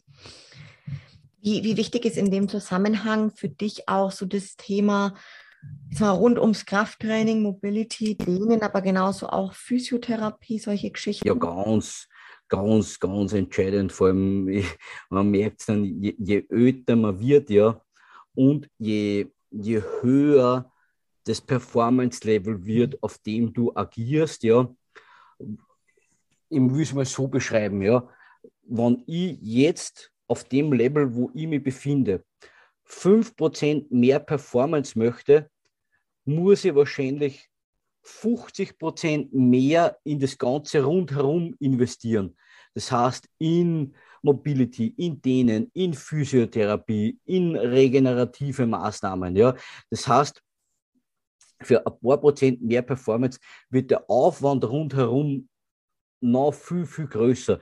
Das heißt, je, je weiter fortgeschritten halt der, der, Performance-Level ist, je mehr Muskeln du hast, je stärker du bist, ja, desto wichtiger werden diese ganzen Komponenten, um halt weiterhin leistungsfähig zu sein und zu bleiben. Ja, ja. Richtig gut. Das ist auch zum Beispiel so etwas, wo ich ähm, gerne meinem jüngeren Ich auf jeden Fall nahebringen will oder äh, möchte, äh, weil da habe ich das erst für mich etwas später erkannt, wie wichtig und was für einen riesen Effekt das haben kann, wenn man es wirklich ja. regelmäßig, genauso wie das Krafttraining halt auch, ne, in seine Routine einbaut. Ja, ähm, jetzt kommen wir ein bisschen zu, zu dir, Michi, auch als, ja, du hast ganz viele Rollen im Leben, also sprich die Rollen auch neben dem Profi-Bodybuilder. Du bist Papa, Ehemann, Gymbetreiber, Ortsvorstand nennen wir es bei euch. Ja. Genau. Also alles Mögliche. Ähm, wie schaffst du das jetzt gerade auch in Wettkampfphasen? Ja, weil dein Gym läuft ja weiter, du bist trotzdem Papa. Also das alles so ein bisschen zu managen. Das scheint mir, dass du da schon echt ähm, eine gute Herangehensweise hast, ne? Also, also ich finde, das ist ganz, ganz schwer und, und wir, fragen immer die Leute, okay, wie bringst du das alles unter einen Hut? Und ich muss immer ganz, ganz ehrlich gestehen, gar nicht, ja. Das, das, das bringe ich gar nicht unter einen Hut, ja. Ähm, ich habe immer das Gefühl, irgendetwas zu vernachlässigen. Aber was ich bestimmt niemals vernachlässigen werde, ist mein Kind, ja. Also egal welcher Phase gerade ansteht, ja, mein, mein, Kind steht immer ganz, ganz oben, ja. Und dann versuche ich halt die Prioritäten danach halt irgendwie zu jonglieren, ja. Bin ich halt auf Prep, ist halt der, der Profi-Bodybuilder gleich danach, ja. Bin ich halt in, im Off-Season-Modus lasse ich halt dann vielleicht da mal fünf Grad sein und, und rückt das, das Gym mehr in den Vordergrund oder, oder ich bin wieder noch mehr in meiner Gemeinde und mit, mit irgendwelchen gemeinnützigen Aufgaben beschäftigt und, und tätig, ja. Aber ja, ich, ich finde, Stillstand bedeutet Rückschritt, ja. Und das sind alles so Herausforderungen des Lebens, die, die einen irgendwo wachsen lassen. Ja, würde ich das jetzt alles meinem Ich vor fünf Jahren aufbürden, würde ich das niemals schaffen. Niemals, ja. Aber man, man, man wächst immer mit den Herausforderungen, die sich einem stellen. Ja. Hättest du mir vor, vor drei Jahren gesagt, was mit, mit dieser Corona-Situation auf mich als, als Studiobesitzer zukommt, ja, äh, hätte ich gesagt, ja, nie schaffe ich das, ja, nie können wir das bewerkstelligen, ja, aber du, du, du wachst halt immer mit deinen, mit deinen Aufgaben. Und ich hätte mir es auch nie vorstellen können, also ich war, ich war, äh, also bevor ich Vater war, äh, sehr, sehr, sehr egoistischer Mensch, ja, der, der, der halt, der, der typische Bodybuilder halt, ja. Ich habe halt gehabt, so, so das, das Wichtigste im Sport und, und alles dreht sich darum, ja. Und ähm, das war dann für mich, also äh, zu dem Zeitpunkt, wie ich Vater geworden bin, hat sich halt meine, meine komplette Welt auf den Kopf gestellt ja, und, und auch eine komplette Prioritätenliste auf den Kopf gestellt, weil, also wenn ich das so offen und ehrlich sagen darf, äh, Pauli war jetzt kein, kein Wunschkind, ähm, sondern äh, es, es, hat immer Kassen, wir, wir können keine Kinder bekommen, weil meine Frau hat ähm, zweimal Krebs gehabt, Lymphdrüsenkrebs, mit Hochdosis Chemo. Und da hat sie immer Kassen, okay, sie ist unfruchtbar, sie kann keine Kinder kriegen. Na, dazu war ich halt Bodybuilder mit, mit allem, was dazugehört. Also die, die Chance, dass ich jetzt ein Kind zeugen kann, war relativ gering. Zusätzlich, äh, dass meine Frau unfruchtbar war, haben wir eigentlich nie damit gerechnet, dass, dass wir Eltern werden. Und das war für uns auch vollkommen in Ordnung. Ja, das war, das hat halt immer Kassen, okay, ihr könnt kein Kind kriegen, das ist unmöglich, das ist ausgeschlossen. Und deswegen war das auch für uns nie, nie ein Thema. Ja, und dann war es halt einfach so, dass, dass meine Frau fleißig trainiert hat und da Diät gehalten hat. Und sie hat dann gesagt, hörst du, irgendwie, ich trainiere so brav und, und mein, mein Bauch wird nicht kleiner, gell? Und, und so. Und dann habe ich ihr gesagt, na geh, jetzt tu mal gescheit, gell? Und, und jetzt trainiere mal gescheit und trainiere mal ordentlich und, und suche nicht da immer so Ausreden, gell? ich gesagt, ja, mein, mein, Bauch wird irgendwie immer größer, gell, und, und ich, ich ist eh so brav und trainiere eh so brav, gell. Und dann hat sie gesagt, ähm, ihr, ihr, sie zieht der Bauch immer so, gell, und, und, und dann hat sie gesagt, du, ich, ich glaube, ich soll damit zum Arzt gehen, gell. Aber eigentlich aus der, aus der Intention raus zu glauben, vielleicht ist sie irgendwie krank oder, oder irgendwas passt nicht, ja, und dann sind wir halt zum Arzt gegangen. Und, und ich sitze halt draußen im, im Wartezimmer und, und dann geht die Tür auf und die Ärztin sagt, Herr Schneider, kommen Sie mal herein. Gell? Und meine Frau sitzt da drinnen ganz aufgelöst mit Tränen in den Augen. Gell? Und die Ärztin setzt dann den Ultraschall an und sagt, schauen Sie, das ist in ein Kind. Und äh, wir waren dann fünften Monat schwanger. Und da stellt sich halt dann die komplette Welt auf den Kopf und du wirst nie Kinder haben, so okay, in vier Monaten hast du jetzt ein Kind. Und dann musst du auf einmal dein komplettes Leben umstellen, weil ja, ab dem Zeitpunkt, wo du dann ein Kind hast, dreht sich dein Leben nie wieder um dich. Ab dem Zeitpunkt, ab dem du ein Kind hast, dreht sich in dein Leben alles ums Kind und dass es dem Kind gut geht. Und du baust dein Leben irgendwie so rundherum, dass es halt fürs Kind passt und du schaust halt, dass rundherum du halt mit deinem Leben irgendwie fertig wirst. Aber ich muss auch ganz ehrlich sagen, das hat mich sehr, sehr stark geerdet und hat auch meiner Sichtweise aufs Bodybuilding und, und aufs Leben sehr, sehr geholfen. Ja. Weil wenn ich jetzt zum Beispiel eine Prep mache oder, oder irgendwas mache, was jetzt Bodybuilding zum Beispiel betrifft, und ich mir denke, boah, na, das ist jetzt ganz, ganz wichtig oder, oder, oder, oder das ist jetzt, hat einen sehr, sehr hohen Stellenwert für mich. Wenn dann mein Kind krank ist und im Spital liegt, zum Beispiel, dann realisierst du erst, wie unwichtig diese ganzen Dinge eigentlich sind. Dass es alles nebensächlich ist in Wirklichkeit. Und das hat mir sehr, sehr gut getan. Boah, was für eine schöne Geschichte, ey. Ultra das äh, Wunder auch. Ich habe das einmal bei Vayu in dem Podcast gehört, wo du ja. was davon erzählt hast und fand es schon total beeindruckend, ja, diese Geschichte und mega schön. Und ich kann da jetzt so natürlich, weil ich noch keine Kinder habe, nicht, nicht mitreden, aber ich immer wieder mit Leuten auch in meinem Umfeld, die dann wirklich jetzt kürzlich erst schwanger geworden sind oder auch meine Schwester hat zum Beispiel drei Kids, ne? Da merkt ja. man einfach, es ist ein es ist einfach was ganz anderes. Und ich glaube auch, man kann das als Mensch, ähm, die noch keine Kinder hat, auch noch nicht ja. nachempfinden. Das geht wirklich erst, wenn du das hast, einfach. Ne? Richtig. Ja. Ich meine, jetzt, jetzt nur mal so, so ein Beispiel, ja. Also ich bin jetzt mehr oder weniger in, in der Vorbereitung für meine erste Profisaison, ja. Und jetzt ist es halt oft so, dass in der Nacht dann, jetzt ist er fünf, und jetzt kommt halt oft in der Nacht der Pauli um ins Bett, ja, und, und sagt halt, er hat einen Albtraum gehabt, ja, und ob er halt ins, ins Bett kommen darf. Nur ab dem Zeitpunkt ist für mich dann die Nacht vorbei, da schlafe ich dann nichts mehr, weil er liegt dann immer quer im Bett und, und löffelt mich dann von hinten und liegt quer über mich drüber und, und, und gestern ist er halt auch wieder um, um 11 in der Nacht gekommen, ja, und ob er halt bei uns schlaft darf und stiftet halt dann ins Bett, ja. Nur, da ist dann meine Nacht vorbei, ja. Nur ja, da lasse ich halt dann fünf Grad sein. Dann bin ich halt am nächsten Tag ein bisschen müde und habe keinen regenerativen Schlaf gehabt und ich weiß, dass das jetzt fürs Bodybuilding nicht ideal ist und dass da jetzt mein Schlaf rein theoretisch und meine Regeneration wichtig wäre.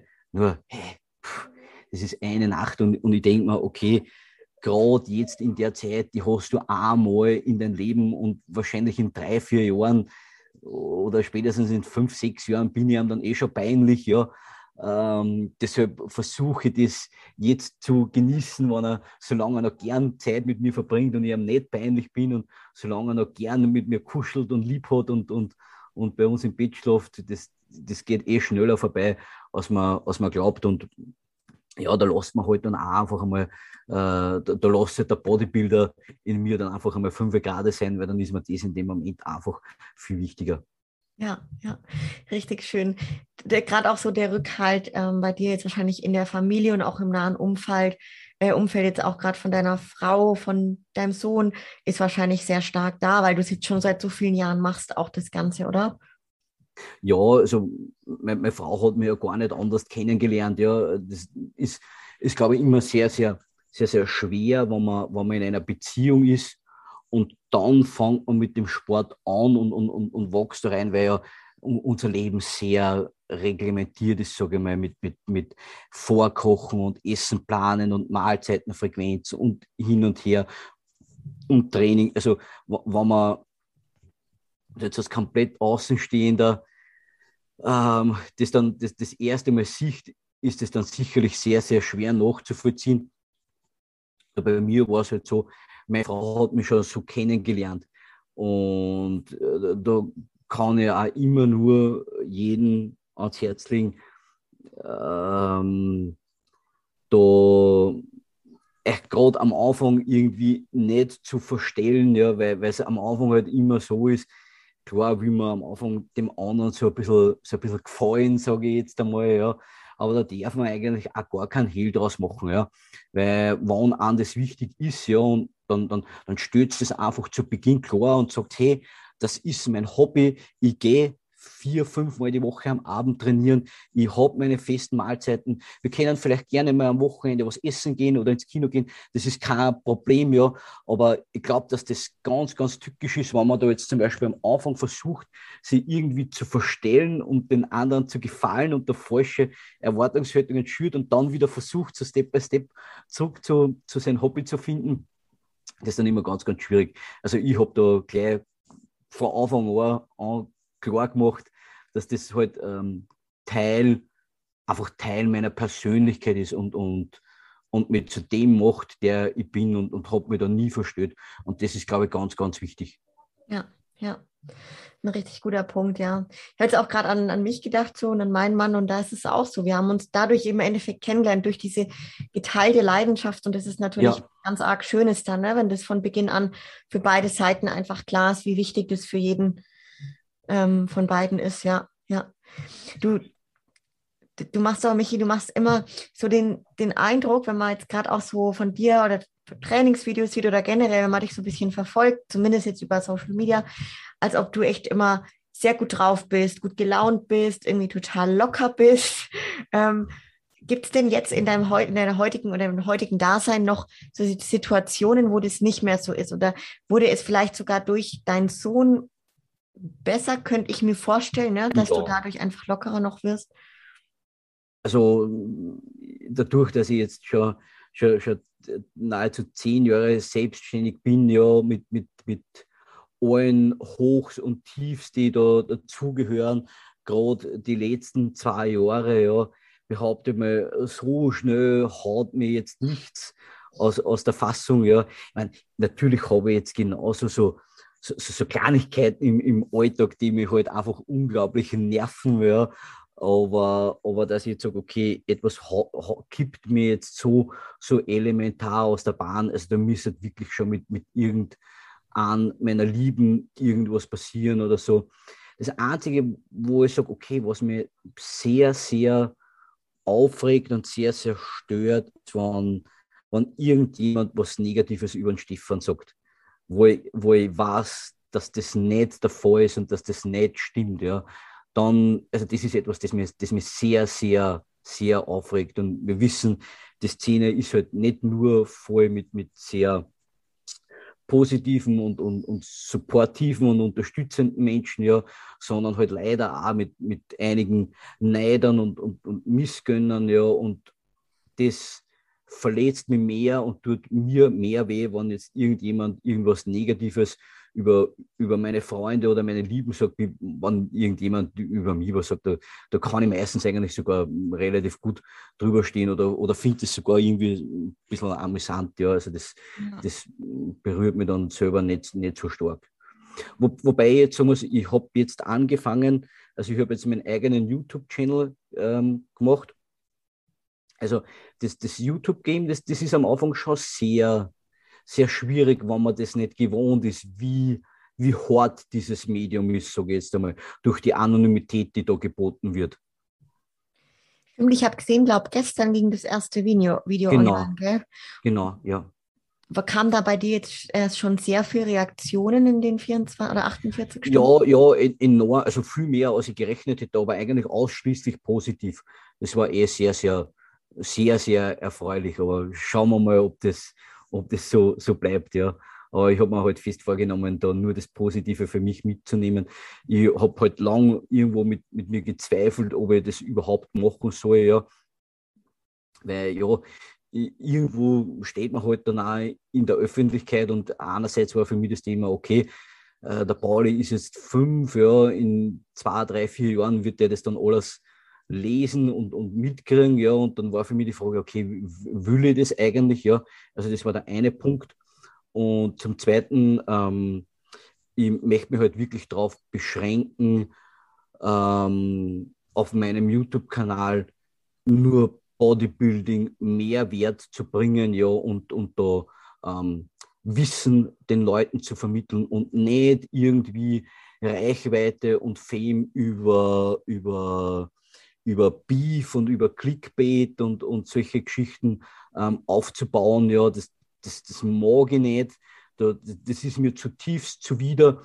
Und meine Überlegung war halt, dass das Klientel für so einen, für so einen Wissenskanal ist halt relativ begrenzt, sage ich jetzt einmal, im Vergleich zu, wenn du da halt jetzt irgendwelche hm, reißerischen, provokanten Videos machst, erreichst du ein viel breiteres Publikum damit. Ja, jetzt war halt die Frage, okay, ähm, will ich mir das antun, weil das trotz alledem einen, einen großen Mehraufwand bei, bei all den Verpflichtungen, die ich eh schon habe, äh, mit sich bringt.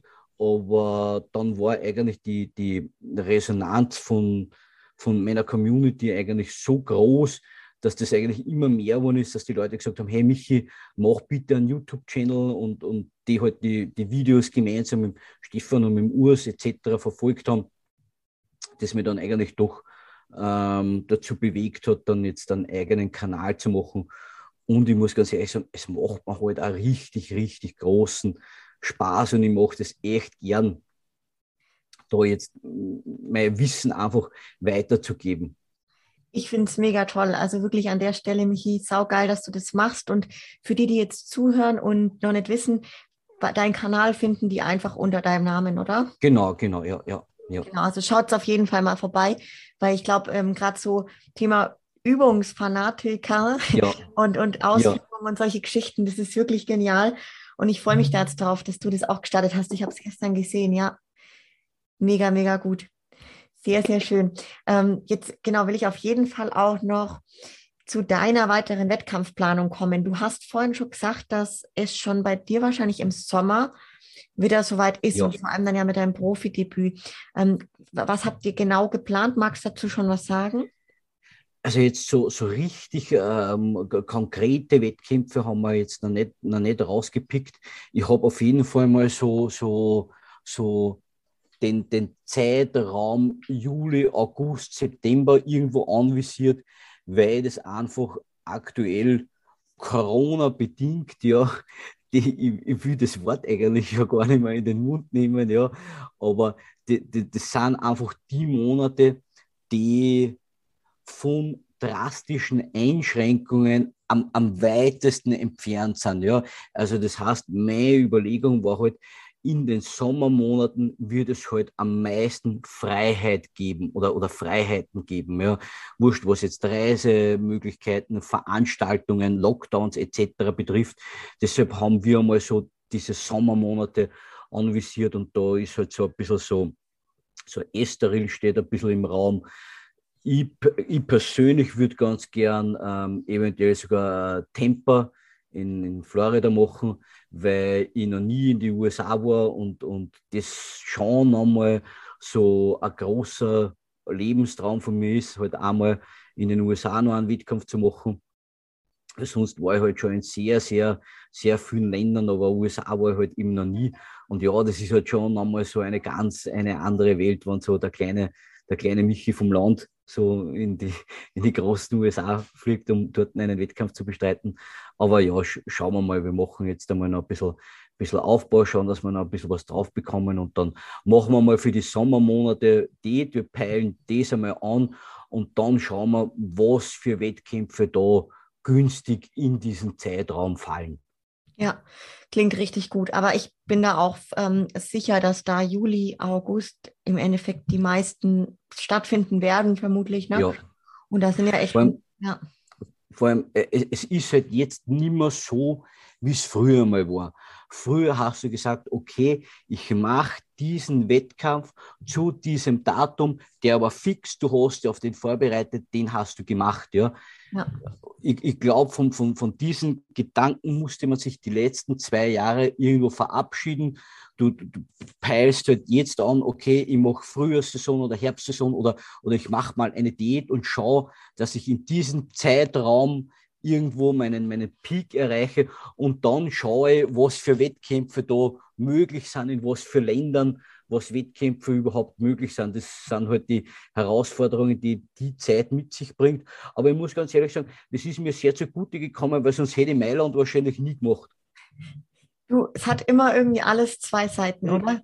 Ja. Richtig, also wo, wo, wo sich eine Tür schließt, geht ein Fenster wieder auf, ja, und man muss die Gelegenheiten dann nehmen, wie sie sich bieten. Gell? Absolut, absolut. Hast du da für dich, Michi, gerade für dein Profidebüt irgendein spezielles Ziel oder sagst du, ey, die Erfahrung sammeln, da mal oben stehen und schauen, wie der da neben den Leuten ausguckst? Äh, na, grundsätzlich, warte mal, meine Katze rennt gerade das Bild am Moment. Das ist ja cool. Ah, wie heißt die? Der Schnurli. Schnurli, ach Gott. Ja. Ähm, Schade, dass die, dass die Zuhörerinnen den nicht sehen können. Ja, äh, was, was wird äh, Profidebüt? Na, ähm, in Wirklichkeit mein bestmögliches Paket, meine bestmögliche Performance abliefern, ähm, besser zu sein als beim letzten Mal, äh, doch deutlich verbessert zu sein als beim letzten Mal.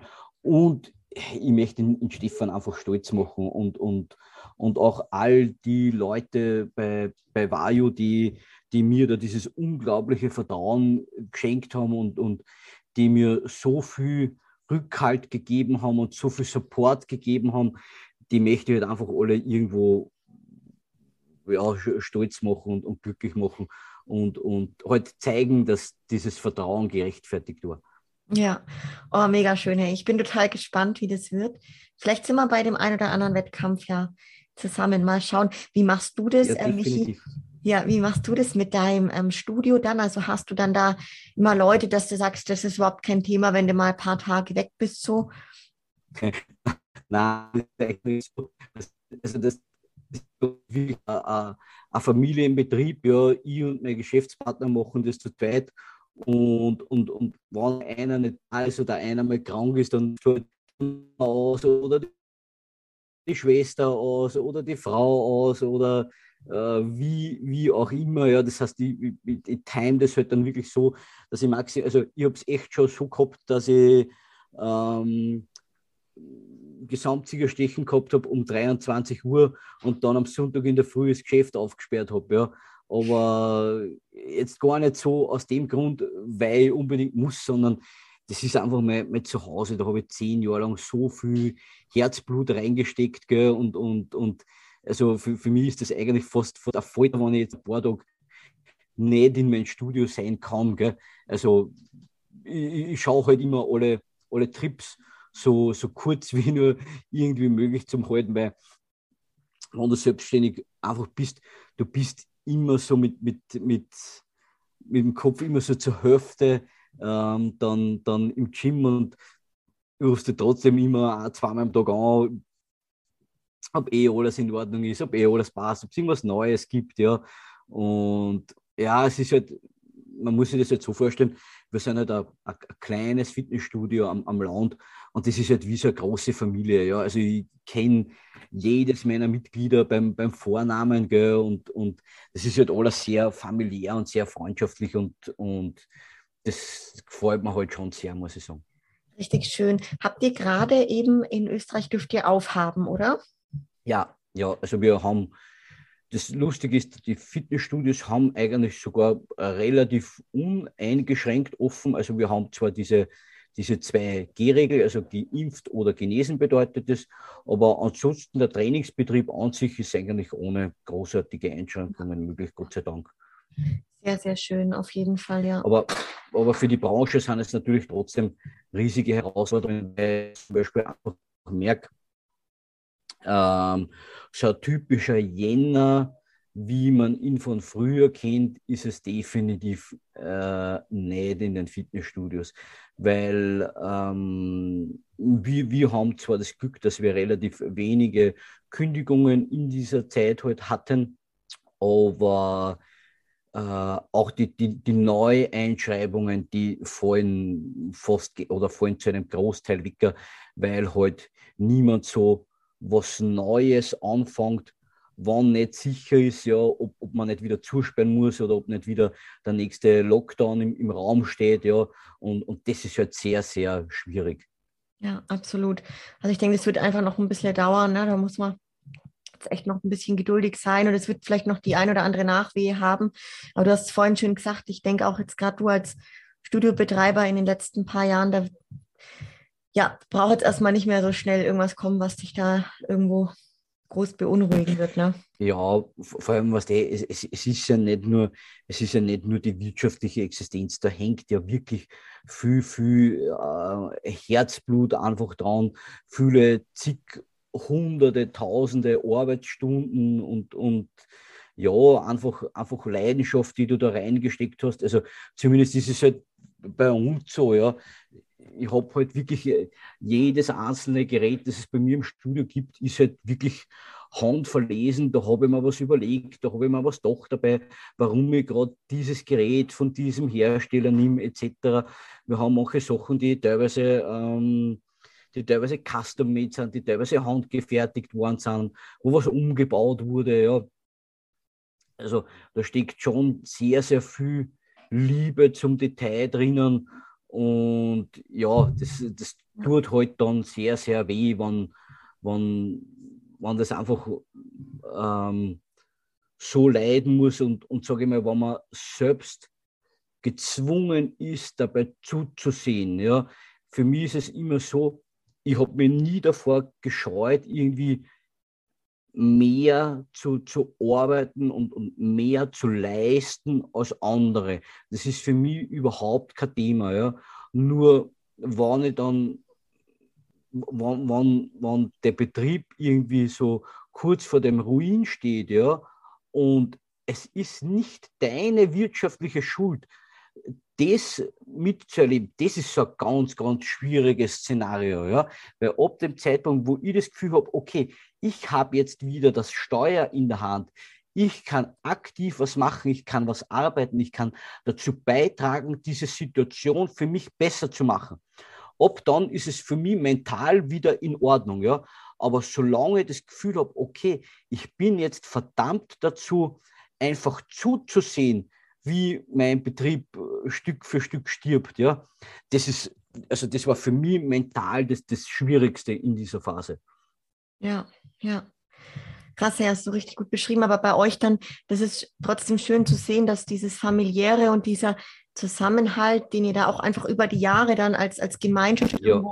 geschafft habt aufzubauen, dass sich das dann auch da gezeigt hat, ne, in dieser Zeit, dass die Leute geblieben sind, eben nicht gekündigt haben und ihr da jetzt doch gut ja, durch. Und, ja. und, und ich, ich hoffe, dass das halt jetzt in, in Zukunft äh, vielleicht so ein bisschen ein Umdenken in der Gesellschaft stattfindet, dass vielleicht das, das, das Bewusstsein für Gesundheit wieder ein bisschen mehr ähm, geschärft und, und geprägt wird, ja.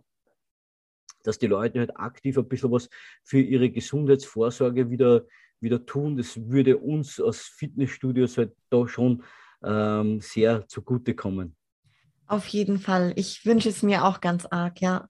Hast du dann, Michi, für dich, ähm, gerade jetzt auch von der langfristigeren sportlichen Zielplanung, schon wenn so dir für dich Gedanken gemacht? Oder ist es, dass du sagst, ach, solange ich da jetzt Freude dabei habe, gesund bin und das mit diesem Elan mache, einfach weiterlaufen lassen? Also, also grundsätzlich glaube ich, Bodybuilder wie, wie für den Rest meines Lebens sein, ja. Ähm, also ich glaube, das, das, das kann ich nicht mehr abstellen. Ja.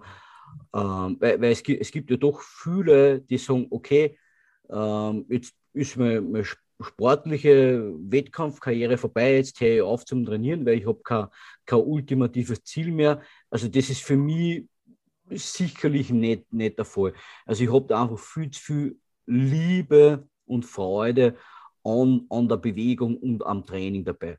Und wie du sagst, das, das Wettkampf-Bodybuilding möchte ich eigentlich so lange machen, wie es mir auch Spaß macht, wie, wie ich Lust und Freude dazu empfinde und vor allem, wie lange so dieses, dieses Feuer in mir noch, noch brennt und glüht und vor allem auch so lange, wie ich einfach das Gefühl habe, verbessern. Ja. Denn ich glaube, gerade jetzt die letzten zwei, drei Jahre habe ich nochmal so, so einen richtigen Quantensprung ähm, gemacht in meiner körperlichen Entwicklung, weil ich halt wirklich versucht habe, ständig ähm, dazu zu lernen, mich weiterzuentwickeln, weiter zu lernen und das Ganze dann in meinem Training auch umzusetzen. Und solange das der Fall ist, solange möchte ich auf jeden Fall noch definitiv aktiv dabei bleiben und solange ich halt gesund bin natürlich. Voll schön. Und dann wird irgendwann der Pauli in deine Fußstapfen treten.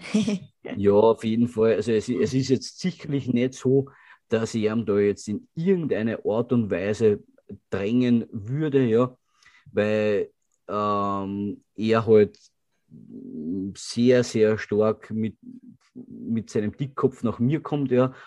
Und, und, und ich weiß ganz genau, wann, wann meine Eltern versucht haben, mich in irgendeine Richtung zu, zu, zu drängen, dann, dann wollte ich das mit hundertprozentiger Sicherheit nicht. Und wenn meine Eltern halt gesagt haben, okay, na, das lieber nicht, ja, dann wollte ich das erst recht, ja. Also so Bodybuilding war eigentlich der erste Sport, den ich, den ich ausprobiert habe, wo meine Eltern jetzt nicht so begeistert waren anfänglich, ja. Und halt gesagt haben, ja, ja, na, das ist eh sicherlich nur so eine Phase.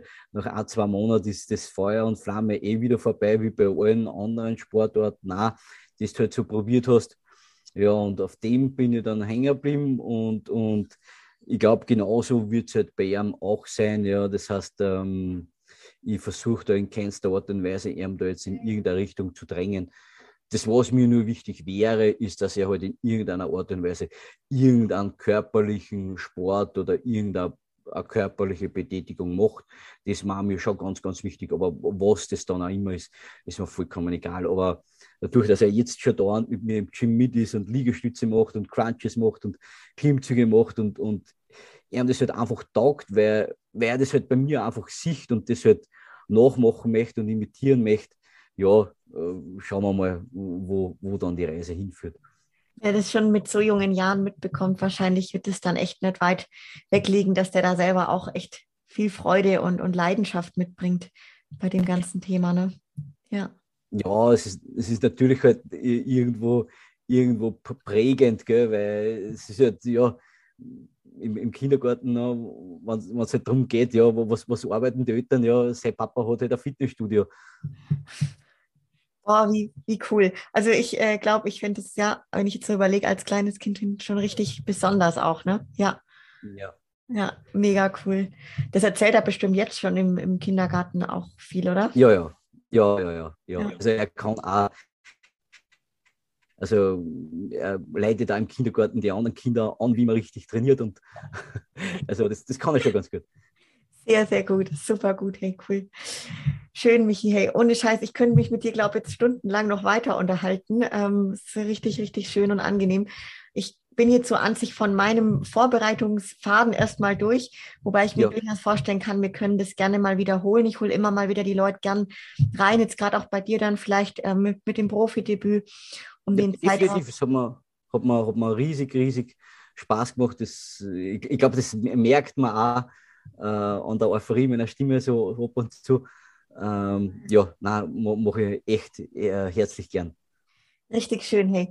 Ähm, also ganz lieben Dank an der Stelle erstmal für deine Zeit, Michi, und dann auch an alle Zuhörerinnen und Zuhörer. Wenn ihr den Michi ein bisschen hm, genauer noch verfolgen wollt, dann guckt mal bei seinem neuen YouTube-Kanal vorbei.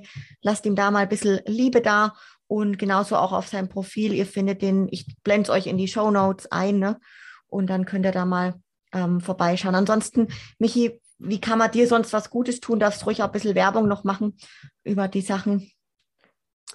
Also ja, ihr könnt natürlich ähm, gern unterstützen, indem ihr halt bei meinem Sponsor bestellt. Ähm, bei ESN und, und auf esn.com und, und die Vario-Produkte bestellt und meinen Code BOX, also wie äh, Box, also Code BOX verwendet. Ja, ansonsten würde ich mich freuen, wenn mal jemand in der Nähe ist, in, in Niederösterreich, in Grafenwörth. Ihr könnt es mir jederzeit gerne in meinem Fitnessstudio besuchen kommen. Ich darf mich riesig freuen, ihr könnt gerne mal vorbeischauen.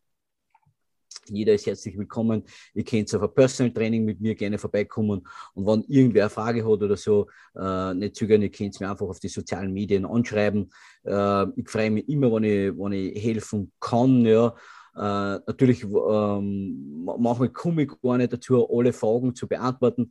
Ich versuche aber trotzdem, wenn es mir möglich ist, auf alles bestmöglich einzugehen.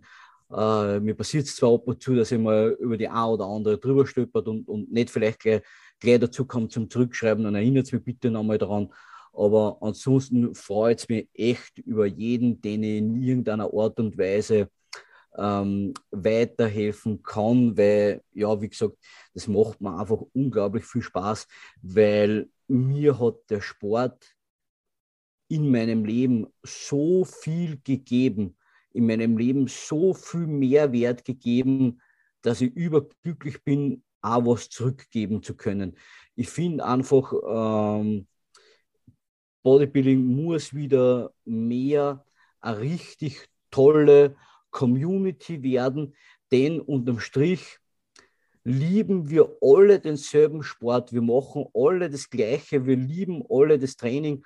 Und ich finde einfach, wenn wir es aussuchen können, ja, dann schauen wir, dass wir sie vielleicht gegenseitig ein bisschen mehr unterstützen und supporten und lassen wir diesen ganzen Beef und Hate alles ein bisschen beiseite. Ja. Und mich freut es immer, wenn ich irgendwem in irgendeiner Art und Weise auf sein Leben vielleicht einen, einen positiven Input mitgeben kann. Boah, wie schön, hey, hammermäßig. Michi, wenn man bei dir im Studio vorbeikommen mag, wie heißt denn das Studio? Springbrunnen Fitness. Springbrunnen Fitness, ja, dann ist es das, wo ich dich jetzt immer genau bei deinem Profil gesehen habe. Genau. Also da guckt mal vorbei, Leute. Ich für meinen Teil werde das auf jeden Fall gerne machen, Michi. Und ähm, ja, dann allen anderen, die jetzt mit dabei waren, genau, bis zum nächsten Mal und ciao, ciao. Ciao.